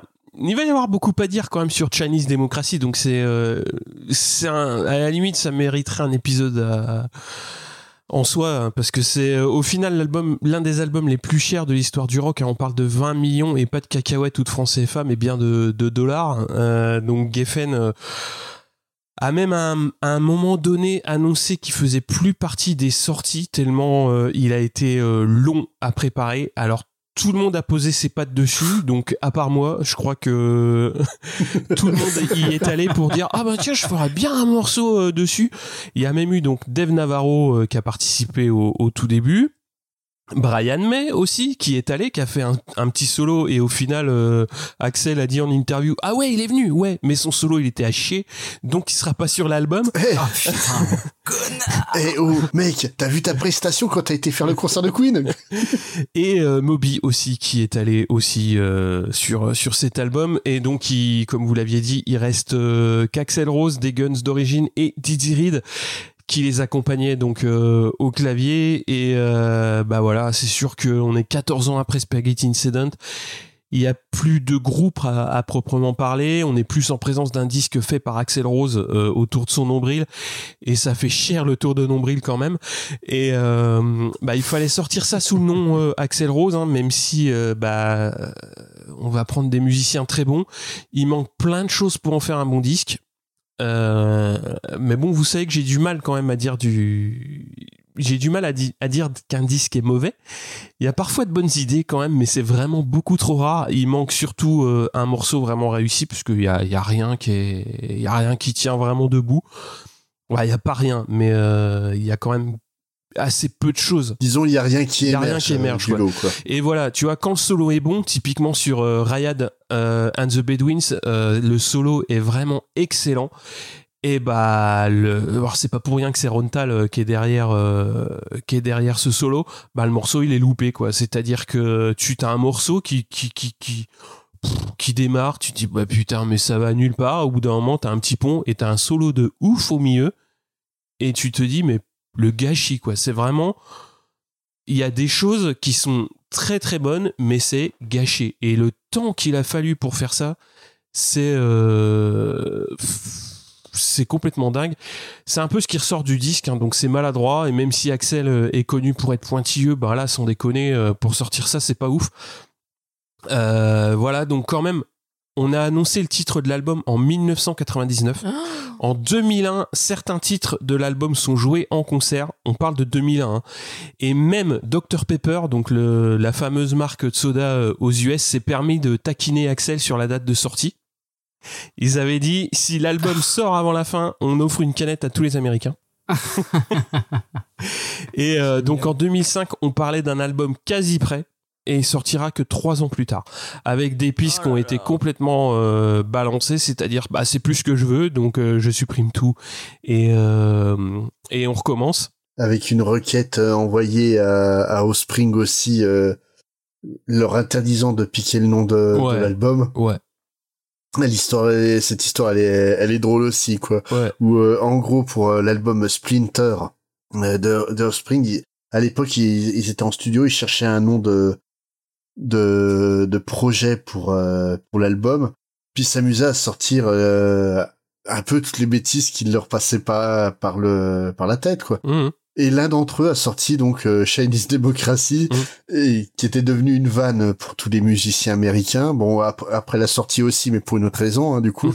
mais mais euh, mais euh, et ça les a tellement fait marrer que qu'ils ont gardé ça en nom de projet. Et ça s'est su à l'extérieur, donc ils sont sont fait interviewer. Mais alors, vous allez sortir votre album sous le nom de The Chinese Democracy, euh, exactement euh, comme l'al- l'album annoncé par les Guns N' Roses.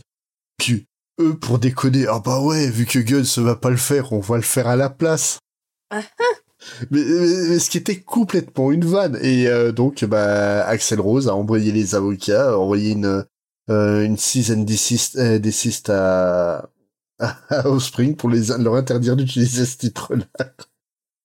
Mais ça montre bien aussi le bonhomme, quoi. Bah, c'est c'est ce que je voulais dire euh, sur la fin. C'est en fait cet album, il permet euh, vraiment de comprendre le fonctionnement d'Axel Rose, dans le sens où il est capable de coller le nom des Guns sur un disque uniquement parce qu'il en a le droit, Mhm. et euh, ce qui est pas forcément une bonne raison. hein. Et, euh, et voilà. Après, euh, au niveau des morceaux, Chinese Democracy, même s'il a du mal à démarrer. Ça peut passer, le solo il est bien sympa aussi. À l'opposé, Shackler's Revenge c'est pas vraiment à conseiller quoi, c'est un peu fourre-tout, il y a ça part dans tous les sens, il y a des bouts d'indus au début, et un chant bizarre euh, au niveau du refrain. C'est vraiment euh, c'est vraiment c'est spécial quoi, c'est de toute façon, c'est pas à la hauteur du nom du groupe quoi. Toi qui s'en penses, Ego? Bah en fait, je vais, je vais, euh, je vais emboîter le pas à, à Murdoch en disant que effectivement, c'était pas mauvais, c'était très mauvais. Et que bah ça, c'est un album où ça cabotine à tour de bras, mais euh, ça, ça tourne à vide.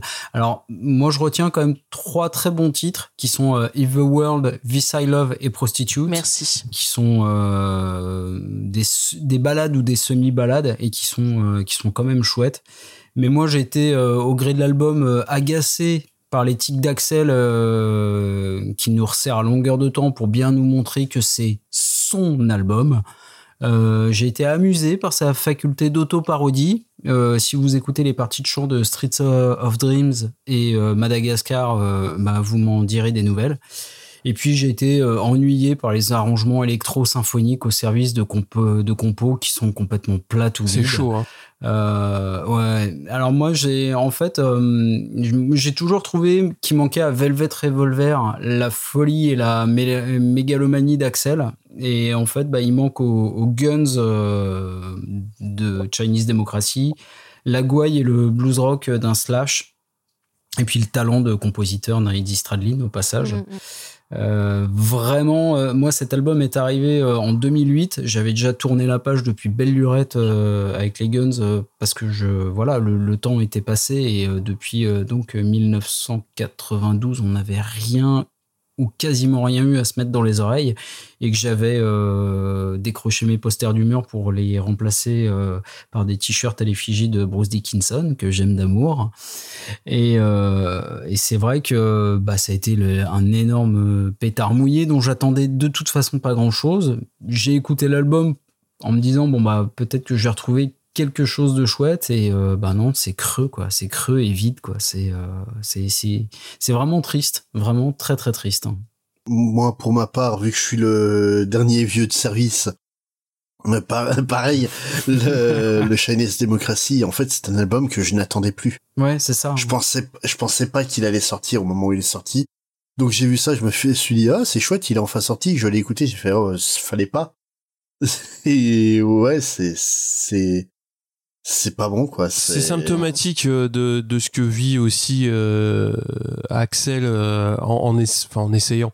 Après, il est seul responsable, hein, c'est-à-dire que lui, il a giclé tout le monde. Il est aux manettes euh, du de la marque Guns N' Roses, puisque maintenant on parle d'une marque, et euh, bah il, il recrute pourtant des musiciens qui sont très bons. Hein. Là, j'ai cité que que Bumblefoot euh, parce que parce que j'ai cité que lui, mais euh, enfin le, le reste du casting, c'est c'est pas des manches quoi.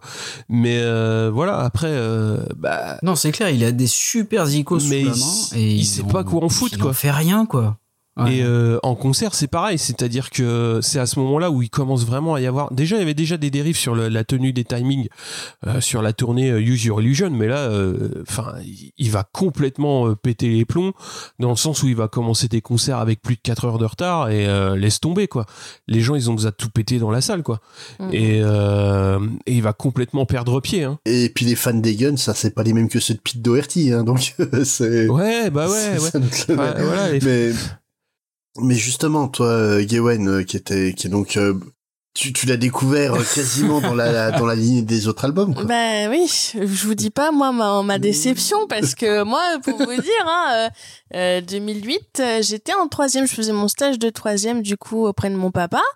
Et puis euh, il y avait un de ses collègues qui l'avait téléchargé. Donc moi ça faisait un an que j'étais dans ma dans ma phase euh, la plus haute tu vois. Hein ça faisait euh, j'étais vraiment à fond dedans. Et là j'ai fait quoi? Les gars ils ont retrouvé un truc? Mais quoi? Alors moi tu, je te dis pas moi j'étais mais j'étais aux anges. J'ai fait ah tu vois c'est le destin tu vois. Je me suis remise tu vois j'ai découvert les Guns. Et ben ils, ils ont sorti un album tu vois. C'est vraiment le destin je crois qu'il y a un signe et tout. Alors j'étais mais j'étais folle je me suis dit mais mais c'est trop bien. Et là tu le lances tu fais Ah, ah, attends, on va passer la deuxième. Ah, tu regardes tous tes posters dans ta chambre, tu fais aïe aïe aïe, ils sont devenus quoi? Et là tu regardes, tu fais ah mais il y a pas slash, ah mais il y a oh là là. Bon, après j'ai fait ah, la, la la story elle était pas mal, This I Love, prostitute, prostitute et tout ça, ça allait. Et après tu fais oh bah c'est long hein. Et après, du coup, mon père, il fait alors et tout, euh, qu'est-ce que ça donne, machin? Ma mère, elle faisait oui, alors parce que les guns, quand même, hein. euh, J'ai fait ouais, bah c'est caca quand même, hein. Et je me suis retrouvée, tu vois. Monte dans ta chambre. je me suis retrouvée à dire bon. pff. Et puis euh, du coup, après, euh, tout le monde le savait autour de moi, tu vois, que j'étais fan hardcore des guns. Qu'est-ce qu'on offre à mon anniversaire hein? Hein? Eh ben le CD de Chinese Democracy. Je fais, ah, merci, hein, c'est trop gentil donc. Hein? Ah bah Oh, oui. fallait hein? pas, hein. Ah, oui oui, bah, je l'avais quand dématérialisé, hein, je voulais pas. Et puis du coup j'ai fait, je vais pas l'ouvrir comme ça, il prendra de l'argent et je pourrai le revendre plus tard. Que dalle. Bah, je l'ai- je l'ai encore sous cellophane chez mes parents. Ah, la déception d'une fan, quoi. C'était. Ah, c'est mauvais, hein. Ah ouais, non, non, mais, mais dé- déjà nous les, les vieux auditeurs, ouais, on, a, on s'est pris une claque, mais toi qui as tout pris dans la, dans la lignée, t'as pas dû comprendre ce qui est arrivé, quoi. Ah, c'est ça. Puis en plus, j'avais mes hormones d'adolescente. Je m'étais dit, ouais, ça va être trop bien. Ah, tu, ouais, tu pleures, tu vois, tu pleures de désespoir parce que c'est tes idoles, tu vois, et tu fais, bon, euh, c'est descendu bien bas. Mais je me rappelle, j'avais un, comment ça s'appelait, un Hard Rock Magazine que j'avais trouvé en brocante en parfait état spécial sur les guns. C'était ma bible, tu vois, je dormais à côté, tout ça, c'était trop bien. Et du coup, je le feuilletais tout le temps, tout le temps, tout le temps. Et je me souviens, en fait, la première lecture que, que, que j'ai eue de, de, de cette, cet album, euh, je, regardais le truc, j'ai fait, ah, ça a mal vieilli quand même, hein. Ouh, loulou. ça, euh, donc ouais, il a pas, j'ai pas dû beaucoup l'écouter, euh, voilà. Ah non, mais moi, même là, ouais, pour le, le parler d'émission, j'ai pas pu, quoi. Par contre, un truc qu'on peut pas enlever aux Guns, c'est que durant leur grande période, c'était des monstres de scène. Et euh, il y a deux lives dont vous y parlé, justement.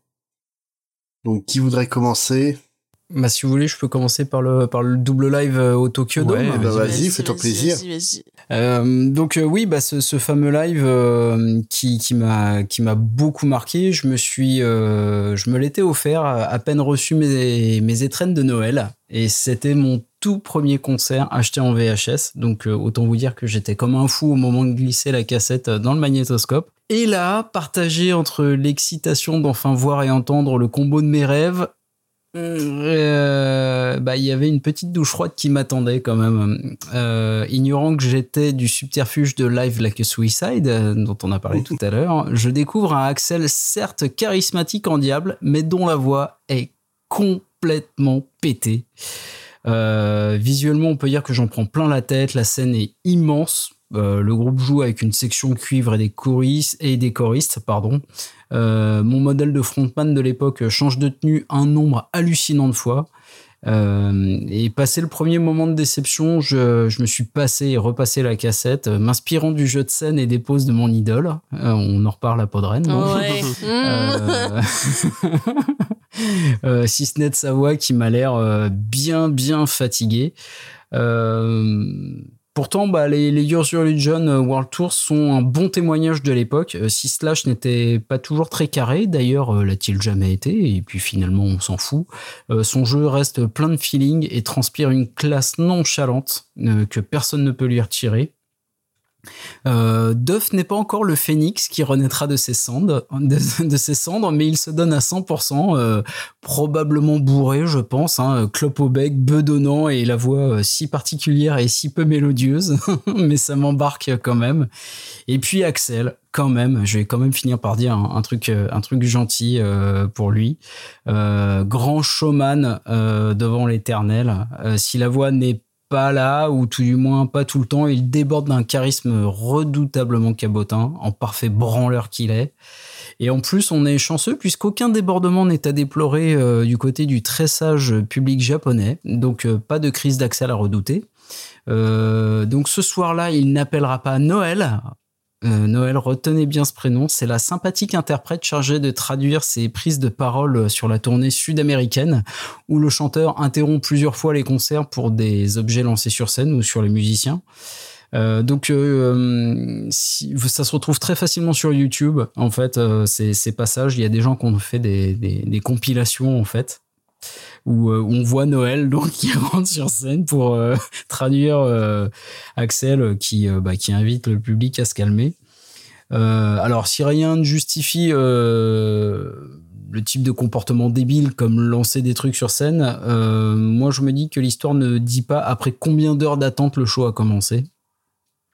Ça, c'est toujours pareil. Hein. Mais bon, bref, revenons au concert de Tokyo. Même si c'est pas parfait, euh, bah, le live reste un bon témoignage de ce que la machine Guns N' Roses euh, représentait à l'époque. Hein. Euh, Les petits plats dans les grands, des musiciens qui livrent une très bonne prestation, un grand show à l'américaine et un meneur de revue qui compense ses difficultés vocales par une gouaille euh, qu'on peut vraiment pas lui enlever. Euh, comme souvent avec les Guns, en fait, j'ai aimé ce live autant que j'en ai regretté certains aspects et bah, principalement la piètre performance vocale de mon idole de l'époque. Euh, c'est toujours la même histoire finalement. hein. C'est un groupe que j'aime détester, euh, mais auquel je reste de toute manière attaché de par l'empreinte qu'il a laissée dans ma vie grâce à ses chansons, malgré tout. Mais après, ouais, c'est même s'ils étaient bah, techniquement pas bons sur scène, c'est ils crachaient tout ce qu'ils pouvaient, quoi. Mais ça tourne, hein, ça Ah, tourne quand même. Je veux dire, ouais. c'est pas non plus euh, Ah, la, non, foire à la saucisse clair. de Ouais, voilà, hein. c'est- c'est pas- Ça, ça joue quand même méchamment. Voilà, c'est pas hein. Kanye West qui reprend du Bohemian Rhapsody, quoi. Est-ce qu'on est sûr qu'on veut reparler de cette chose Donc, euh, si tu veux, c'est voilà, ça, ça, ça tourne quand même méchamment bien. Ouais. Faut, faut, même s'il y a des, des petits trucs à, à gauche, à droite, euh, qui, mais parce qu'on a pris aussi maintenant aujourd'hui l'habitude de, de prestations, Ouais. euh, même pour des groupes de métal qui sont quasi parfaites en fait. Là, ça, il y, a- il y a un peu de déchets, mais globalement, euh, le groupe euh, tourne super bien ensemble. Je veux dire, il y a, il y a un énorme boulot de mise en place quand même. ouais. hein. Faut, faut quand même pas se leurrer sur, euh, sur la qualité du Euh, truc. vous l'avez vu, Gawain et, euh, et, et Murdoch, euh, ce live? Euh, Vas-y, Murdoch. Non, moi je prie. l'ai pas vu, moi. Non, Donc, bah, je l'ai pas vu. Et toi, Gawain Alors moi, avec ce live, j'ai une histoire un peu particulière. Euh, on savait du coup que j'étais fan des Guns. On m'offrait tous le DVD du live à Tokyo. Je l'ai en cinq ou six fois. Ah, tu le fan. Génial. Euh, ouais, non, je l'ai pas tout. Il était bon, hein, mais euh, pas plus que ça. Euh, je me souviens que ça sautait beaucoup partout. Oui, Oui, ça, bah oui. ça saute beaucoup partout. Euh, je me souviens aussi que les paquets de cigarettes étaient sur les amplis. Je sais pas pourquoi. Autre voilà. temps, autre meurt. C'est ça. euh, que ouais non c'était c'était plutôt sympa. Puis moi euh, bon bah ça tournait aussi hein, dans dans. J'avais pas d'ordinateur donc j'avais un, un lecteur DVD euh, portable. Donc euh, c'était c'était bien. Donc non ouais c'était cool mais pas pas plus que ça quoi. Ça ça m'a pas transcendé non plus. Parce qu'Axel est affûté comme jamais sur cette Ouais. tournée, quoi. Franchement. Ce petit boule dans son, cycliste blanc. Donc ouais ouais bon c'était pas c'est pas primordial. Tu vois j'avais eu le l'album enfin le DVD aussi de quand il était euh, de Slash and Friends mais ça on en parlera plus tard qui Mhm. était quand même beaucoup plus euh, pourtant il y avait moins de spectacles mais qui importait Ouais. plus tu vois. C'était Ouais.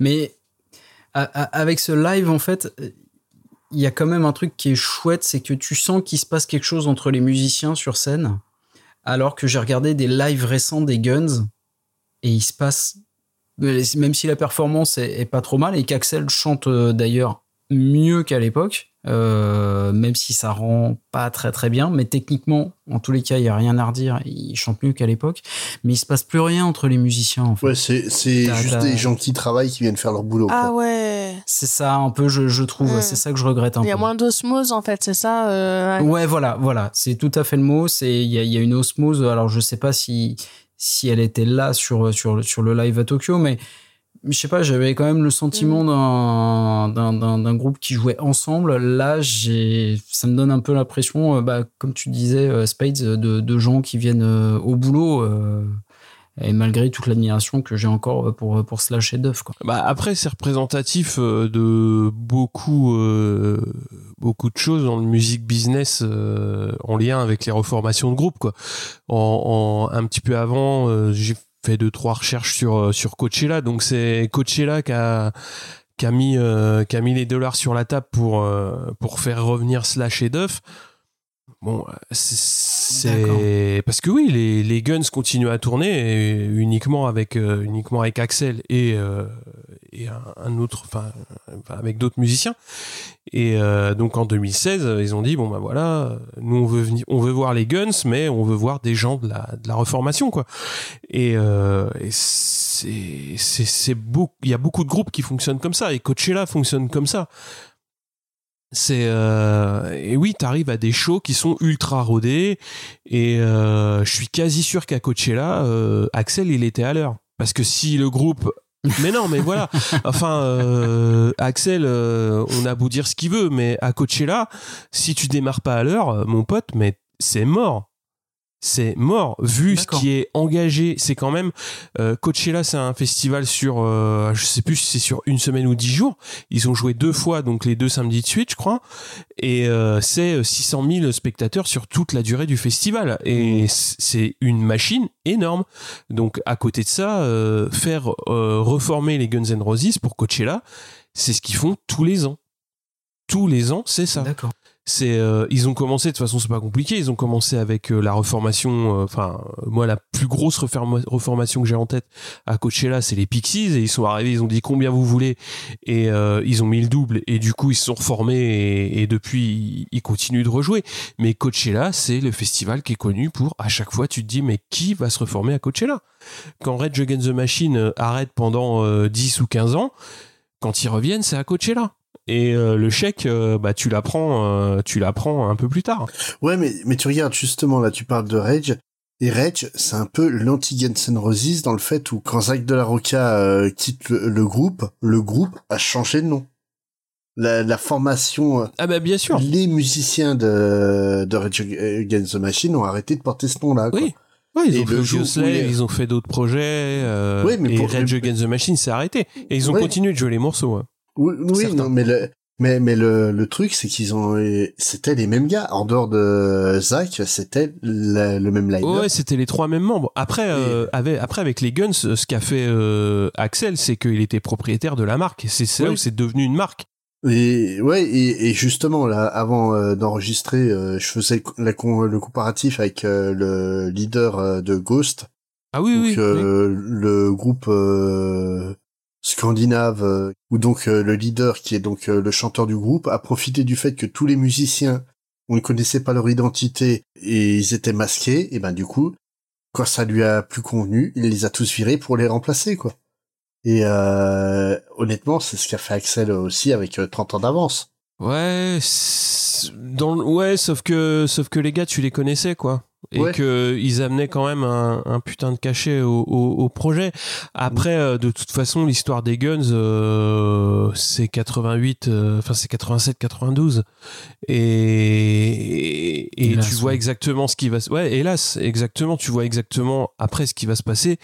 C'est euh, l'arrivée du grunge avec Nirvana. Geffen est encore dans le coup pour euh, pousser euh, Nirvana. Et Nirvana va enterrer aussi cet aspect euh, cet aspect là du, du rock US ça va être complètement autre chose. On va passer sur un sur un autre registre. Mais enfin c'est- voilà. Et pourtant les guns sont toujours là. Et et ouais c'est comme ça il y aura toujours des gens pour. euh, Enfin, il y en a plein qui sont encore là. hein. Quand tu vois Aerosmith, euh, ils étaient là avant les Guns, ils sont encore là. hein. Oui, mais Aerosmith, ça a jamais vraiment cessé d'être Aerosmith. Ah oui, oui, oui, oui, il y a toujours. Oui, bien sûr. T'é- T'écoutes un album, le dernier album d'Aerosmith, t'écoutes euh, le premier, tu sais que c'est un vrai album d'Aerosmith. Ouais, tu vas ouais, pas ouais. dire que c'est un album de. Steven Tyler.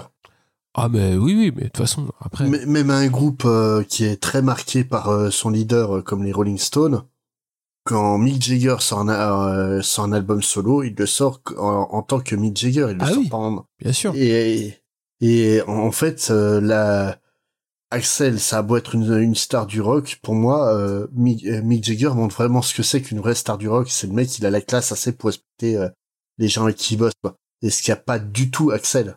c'est c'est autre chose. C'est c'est une autre manière de fonctionner. C'est un autre business. Euh, de toute façon, les Stones pour mettre euh, le nom Rolling Stone sur un disque, faut qu'il y ait les quatre. C'est pas compliqué. Bah oui, oui, non mais voilà, mais, mais rien que de faire S'il en ça, manque un, euh, il y a pas dessus. hein. Ouais, mais rien que de faire ça, tu vois, euh, comme, comme on dit pour euh, Chinese Democracy, Axel, il s'en est battu les couilles. Ben, et allègrement. Hein. C'est oui, mais parce que c'est sa personnalité et Mhm. c'est sa manière de de voir les choses. Et euh, ça montre aussi son irrespect euh, déjà vis-à-vis de de mecs qui ont partagé la même galère que lui, c'est-à-dire que en 86 euh, quand le groupe démarre voilà, hein, ils sont dans un squat à, à bouffer des pizzas et à boire des bières et à vivre de rien. Et euh, quand 30 ans plus tard, il y a du fric à se faire, ben il oublie les potes quoi. Enfin c'est c'est malheureux à dire mais euh, c'est c'est ce qui s'est passé quoi. Après, d'un côté, euh, je suis pas sûr que les, les potes s'en soient si mal sortis que ça sans lui. Au contraire, hein, euh, le, Ah, il devait être toxique aussi, hein, je pense. hein. ouais, parce, parce qu'honnêtement, euh, aujourd'hui, on parle encore de Slash comme étant un monument euh, de la guitare. Et Axel, on en parle au passé. Oui. Réellement, c'est- même s'il est toujours vivant, on en parle au C'est passé. c'est là où tu vois la, la grosse différence entre ceux qui est Enfin, après, euh, pour moi, Axel, je le vois comme quelqu'un de très ambitieux, Ouais. qui a toujours eu euh, la perspective d'avancer euh, avec plus de succès, plus de tout, plus de tout ce que tu veux. Mhm. Et euh, tu, tu, tu le vois dans la progression, enfin, dans- tu le vois au fil des années, quoi. Où, où, lui s'est entêté entre 94 et 2008 pour sortir un disque qui, qui, qui a pas de sens, qui a ni queue ni tête, ni queue ni tête. Alors que Slash, il a dit ok, euh, tu veux plus que je joue avec toi, ben casse-toi, moi je vais faire mes trucs. Et il a fait des trucs peut-être avec un avec moins de succès au niveau international, mais il a continué à faire de très belles tournées. Il faisait des super, euh, enfin les disques tiennent la route. Ils ont son identité. euh, alors que, enfin, Axel, euh, enfin, qu'est-ce qu'il a fait euh, Oui, non, et puis, et puis même le, le succès à l'international. Tu vois, euh, je sais plus de quel musicien on parlait tout à l'heure, euh, où, où, euh, où Ego disait que justement il faisait des trucs dans son coin, il se prenait plus la tête. Euh, parce qu'il avait joué avec moi. Stradin. Ouais, ouais. Mm. Et, et, vo- et en fait, j'ai l'impression que, que Slash, euh, c'est ça depuis la fin des Guns. On lui propose, euh, tiens, viens, tu vas dans un festival, tu vas jouer avec euh, avec BB King, et tu fais ouais, cool. Puis il y va, quoi. Il se pose même pas la question de savoir s'il va être payé ou pas.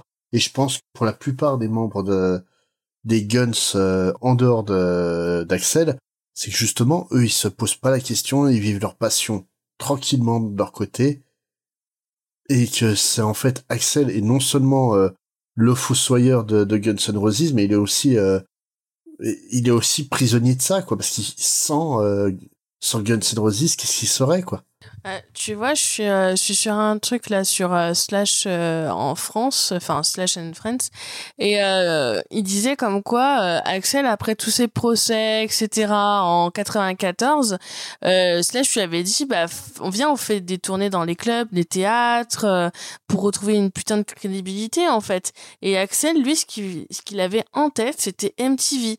Il voulait faire une émission Unplug, il voulait faire, tu vois, un truc sur sur la tendance, etc. Au bout d'un moment, ça les a saoulés, ils sont partis, quoi. Enfin, ça correspondait plus à leur euh, à, à leur créativité, je pense. C'est surtout ça. Hein. Bah, en, en fait, j'étais tombé euh, sur une euh, vieille critique euh, de, de Spaghetti Incident euh, qui, da- qui datait en fait euh, de la fin des années 90, euh, Mm, mm. la critique, ou voire même début 2000, où il disait qu'en fait, si les Guns N' Roses de l'époque de The Spaghetti Incident existaient encore, euh, ils auraient fait un featuring avec FL65. Tellement en fait Axel est à la recherche de, de du truc euh, à la mode quoi. Et euh, d'un côté, je sens que le, le le type qui avait fait cette critique là, je pense qu'il avait pas complètement tort quoi. On aurait Ouais. des des trucs un peu chelous euh, ce jour-là honnêtement, tu vois, on m'annoncerait Guns N' Roses featuring euh, David Guetta. Ça m'étonnerait même pas, j'écouterais pas mais ça m'étonnerait même pas quoi. C'est Ouais, quand même pas. euh. Ah, franchement. mainte- maintenant, euh, enfin, Euh, maintenant qu'il y a le retour des, des, Euh, voilà. des historiques, non, mais oui, on serait toujours sur le même cas que de Chinese Démocratie. Hon- Honnêtement, euh, ouais, ça me surprendrait pas, quoi. Et d'ailleurs, après le, hum, pendant, pendant tout l'hiatus, en fait, euh, des Guns, enfin, Slash a sorti, euh, on va, on va, on va en parler, mais il a sorti des, deux super albums. Après, le, moi, il je suis passé à côté de, euh, je suis passé à côté du reste, mais je reste très marqué par euh, It's Five O'Clock Mhm. Somewhere et, euh, et Ant Life Grant Ouais. avec deux chanteurs. Euh, Il y a Eric Dover sur le, sur le premier et Rod Jackson sur le deuxième. Mais ces mecs-là, mais ils en, clairement, ils en remontrent, euh, ils en remontrent euh, à Axel. Et hum, pour avoir vu Eric Dover sur scène, donc euh, désolé Gawain, avec euh, avec Slash sur la tournée It's Five O'Clock Somewhere, le mec envoyait du steak. Il est rentré sur scène en faisant un salto avant Bah oui, on a qu'à faire comme ça. à l'Élysée hein, Mon- voilà. à l'Élysée à l'Élysée Montmartre et j'étais mais comme euh, j'étais comme un fou et j'ai revu euh, Slash euh, je l'ai revu en première partie d'ACDC au Stade de France. Là, c'était avec euh, Miles Kennedy, qui est pas un chanteur que, euh, que j'apprécie plus que ça, parce que je trouve que son chant est beaucoup trop propre, même si techniquement, il s'en sort à merveille. hein. Le mec, il, survole le répertoire. Mais c'est vrai que c'est toujours cool de, de, revoir Slash sur, sur scène, quoi. Et son côté très... euh, faut- bien sûr, faut, faut pas rêver, c'est un businessman Ah bah, aussi. bien sûr. Mais il, il a encore, euh, il a encore envie de faire de la, faire de la musique, quoi. Bah surtout qu'avec Miles Kennedy, en fait, il a trouvé l'osmose en fait entre un guitariste et un musicien et un chanteur qu'il cherchait depuis longtemps, en fait. Et euh, parce qu'en fait, déjà Miles Kennedy de base c'est un c'est un musicien. Enfin, c'est ce qu'il disait du coup dans sa biographie, c'est que de base Miles Kennedy est un musicien, donc il a un caractère déjà de musicien, contrairement à un caractère de chanteur à se mettre en. Enfin voilà. Qui sont souvent des caractères de merde. Je peux, Voilà. je peux vous le dire. Et euh, du coup, ouais, déjà, il avait une osmose déjà en fait euh, euh, musicale Ouais. avec lui. C'est pour ça qu'il l'a gardé sur beaucoup plus d'albums, qu'il l'a gardé du coup sur ses tournées aussi, parce qu'en fait, si, ça match hyper bien en fait. Donc, euh, Hmm. Mais en fait, on, on a, on a un peu, euh, on a un peu extrapolé. Mais euh, toi, Spades, en fait, le, le, le, le double live là à Tokyo, tu, enfin, Ah bah, je vais vous faire une euh, dernière- T'es contemporain. Ben, en fait, le, truc, euh, je vais vous faire une confession, je n'aime pas les lives. D'accord.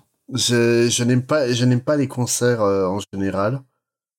Euh, euh, en fait, les concerts, euh, j'ai l'impression d'entendre des, des artistes que j'aime chanter des chansons que j'aime mais mal. Ah non, tu, tu peux pas dire ça euh, de Pearl Jam par exemple. Oh si même Pearl C'est pas Jam. possible. C'est- c'est- C'est presque, c'est quasiment aussi bien et Ouais. propre et énergique que sur album Mais, Pearl Jam. ah ouais, ouais. non, mais- non, fou, moi quoi. vraiment j'ai un, un blocage avec euh, avec euh, Ah c'est toi, c'est donc toi qui as monté la fameuse ligue contre le concert. en fait. ouais voilà l'arc tout à fait je veux faire une piscine mais euh, ouais non non vraiment les, les concerts c'est un, c'est un truc euh, que je n'aime pas. Déjà le phénomène de foule est un truc qui me qui m'horripile. D'accord. et euh, vraiment même musicalement en fait euh, tu, tu vois un concert euh, intimiste et compagnie ça va pas me déranger parce que là franchement les les musiciens se prennent pas la tête. T'as pas toute la grosse machinerie derrière. T'as pas t'as pas l'envie d'esbrouf qu'il y a avec euh, une machine de guerre comme étaient les Guns. D'accord. et euh, ouais un live euh, un live comme faisaient les Guns pour moi c'était pas de la musique c'était partage c'était un spectacle la musique on faisait Ouais, il y a, il y, y a de ça. hein. Il y a, il y a de ça de toute façon. Alors que, que moi, si je veux profiter de musique, vraiment, c'est pour, pour la musique. Totalement, moi, le, le, le, le côté expérience du live, euh, ouais, j'ai, j'ai jamais pu avec ça. Moi, les, tiens, euh, par, par exemple, j'ai un pote, euh, lui, le meilleur moment de sa vie, euh, c'est quand il a été voir un concert de Slipknot, euh, en, dans un pays d'Europe de l'Est. Il est au milieu du moche, euh, enfin, au milieu du pit, il s'est fait assommer un coup de batte de baseball. Il s'est réveillé avec Corey Taylor qui lui vomissait dessus. Ah bah, let's go. Et le mec, meilleur moment de ma vie, putain, reconsidère tes choix, quoi. Alors, genre anec- anecdote, moi j'ai pris une bouteille de Gatorade en pleine tête euh, lancée par le batteur de Biohazard. Non, non, mais voilà, euh, tu sais, quoi. Font chier, c'est coreux. Non, mais euh, tu sais, voilà, quand, quand, quand vraiment t'en arrives à, à dire, ouais, meilleur moment de ma vie, quand je me fais vomir de, dessus, Corey Taylor. Bah, let's go. Hein, voilà. je veux pas te juger, mais je te, le- je te juge quand même, quoi.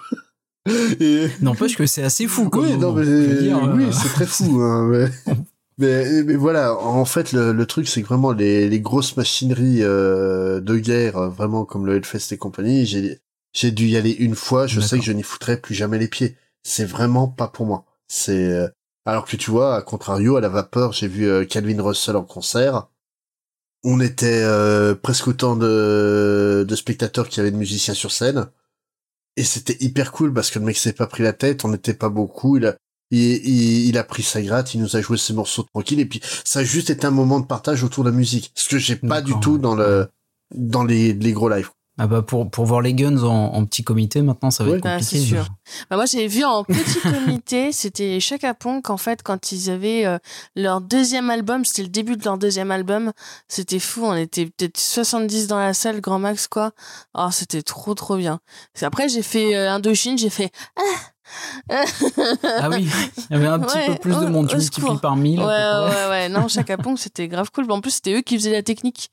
C'était eux qui avaient tout installé, en fait, au départ. On discutait avec et tout, et c'était cool. Ouais, non mais voilà, moi Calvin, Calvin Russell à la vapeur, ça a été ça, ça a été un, un concert vraiment d'une tranquillité, d'une sérénité. T'as juste un type qui est venu jouer de la prendre plaisir à jouer de la musique, il a joué de la, de la musique avec des gens qui avaient envie d'écouter de la musique. Ça a été un moment magique. Mais les les les, les grosses machines comme les Guns, c'est typiquement pas pour moi. Donc euh, c'est pas que que je critique. Après oui, euh, d'un point de vue technique, quand t'as le quand par exemple t'as Metallica le batteur euh, qui qui qui se plante complètement dans son euh, dans son battement euh, et que ça te fait un, un gros son de mitraillette au moment où il faut pas, tu fais waouh, il se passe quoi? Je m'en rends compte, mais ouais, ça me touche pas. C'est c'est donc là-dessus, je suis très très mauvais client pour vous parler de concert. Mathieu, on parlait de, tu parlais de petits, de petits concerts. Et ben, quand ils se sont reformés en 2016, donc pour euh, préparer Coachella, ils ont rejoué au Troubadour. Ah ouais Donc euh, devant euh, 500 personnes. Oh, Le 1er avril 2016 et ils jouaient à Coachella le 9. Qu'il y avait la place pour euh, Lego. euh, Bah, c'est les 500 euh, places, en fait. Une salle de 500 personnes. Ils ont fait un toit ouvrant. Voilà, et J'imagine les les mecs euh, qui sont rués sur les sur les 500 Ah, places. bah, ça les autres, bah, il y a eu mais 250 franchement, places en vente uniquement. fr- fr- franchement, 1er avril, ça va être une blague. Mais bah non, c'était Ah, vrai. c'est clair. Non, non, voilà, tu vois, ce genre de truc, ouais, à la rigueur, ouais, ça me plairait bien, mais que euh, on on devait parler du du Live Era 87-93. Pour moi, là, clairement, tu vois, c'est typiquement la machinerie qui que je trouve effrayante. hein. Quand tu vois les images des gens continuer les uns sur les autres, euh, ah ouais, moi je fais une, je fais une, euh, une crise de claustrophobie hein, en plein milieu de, de la plaine. hein. Mm, mm, mm, mm. Tu m'étonnes. Donc, euh, il y a d'autres choses que vous voulez dire sur ce groupe? Oui, moi je voulais parler évidemment du chat d'Axel Rose. Oui. Le midi. La pâte médo. Puisque en faisant les recherches, j'ai quand même trouvé qu'il avait un chat qui s'appelait Whisky, un autre qui s'appelait Dexter, et le troisième s'appelle Dijon. Po, po, po Donc ne- ne me demandez pas pourquoi j'ai pas eu le temps de trouver, mais euh, j'ai trouvé cette info et je me suis dit euh, qu'il était évident de la partager. Ah, Euh, pourquoi? Parce que les ducs de Bourgogne vont régner sur le monde. Ah, je sais pas. Je sais pas. Mais j'ai trouvé que l'info était rigolote quand même. Quand j'ai tapé euh, Dijon Axel Rose et euh, vous trouverez sur des photos de son chat. c'est assez rigolo. Euh, bah oui, c'est donc sinon en dehors de ça, euh, on en a fini avec les Guns N' Roses? Bah écoute. Ouais, mais eux n'en ont pas fini avec nous. Hein? Malheureusement. Je crois qu'il y a un nouvel album en préparation. Tu crois? D'ailleurs. Non. Si, si, Si, ouais. si, si. Aïe, aïe, aïe, aïe. Je crois que Slash a, a confirmé qu'il y, avait quelque chose. Alors, euh, si c'est encore comme pour Chinese Democracy, on a, on a encore un peu Ouais. de temps. hein. Aïe. Mais à la rigueur, à la rigueur, si c'est un User Illusion 3, euh, ça peut être marrant. Pourquoi Ah, pas? Pourquoi pas? Je l'écouterai avec Et- plaisir si c'est un Et connaissant le, le goût marti- et marketing de Axel, ça serait pas Mm. étonnant. Après, ils ont eu le confinement, hein, ils ont eu le temps de travailler dessus. Hein. Bah oui, mais regarde le confinement, ça a tué les Daft Punk. Oui, c'est vrai. Donc, Mais est-ce qu'ils étaient déjà pas morts avant, franchement mm, euh, non, enfin, apparemment, ça serait le confinement qui aurait joué là-dessus, Ah mais. mais euh, bon, on va se quitter, euh, donc euh, on va finir cette émission. Ouais. Un dernier mot à dire sur les, les Guns? Murdoch? Euh, c'est c'est 10 000 balles sur eBay pour aller les voir euh, au Hellfest. Ok. C'est trop cher pour moi. Hein Ouais. Ego, un dernier mot sur les, les Guns? Bah, pff, je peux, je peux pas, euh, après tout ce que j'ai dit sur Axel euh, et sur le groupe, euh, je peux pas trop leur en vouloir quand même, parce que euh, c'est quand même grâce à eux que j'ai j'ai commencé la musique. C'est en voulant chanter comme Axel euh, que, que j'ai commencé euh, le, le hard rock et le metal.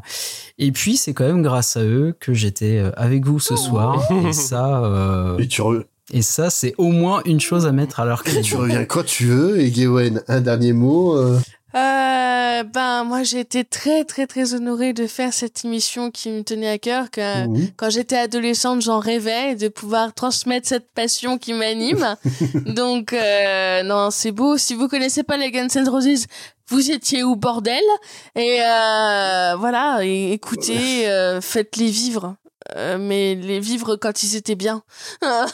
Non, mais euh, pour, pour faire une autre conclusion euh, sur ma, ma, ma bête euh, sur le Hellfest 2022, euh, Appetite, ça reste un très très grand album euh, qu'il faut avoir écouté, euh, je pense, quoi. Si on aime, un, si on aime le rock, c'est. Non. Appetite, Appetite, faut l'avoir dans sa collection. Ah Donc, oui. euh, c'est, si tu aimes la musique, c'est un album à voir. Mm, mm. Mais donc, pour se quitter, on va se quitter en musique. Et puis, pour la chanson choisie, bah, en fait, euh, bah, vous regardez le billet à 10 000, euh, à 10 000 euros du Hellfest et vous lui dites euh, You could be mine.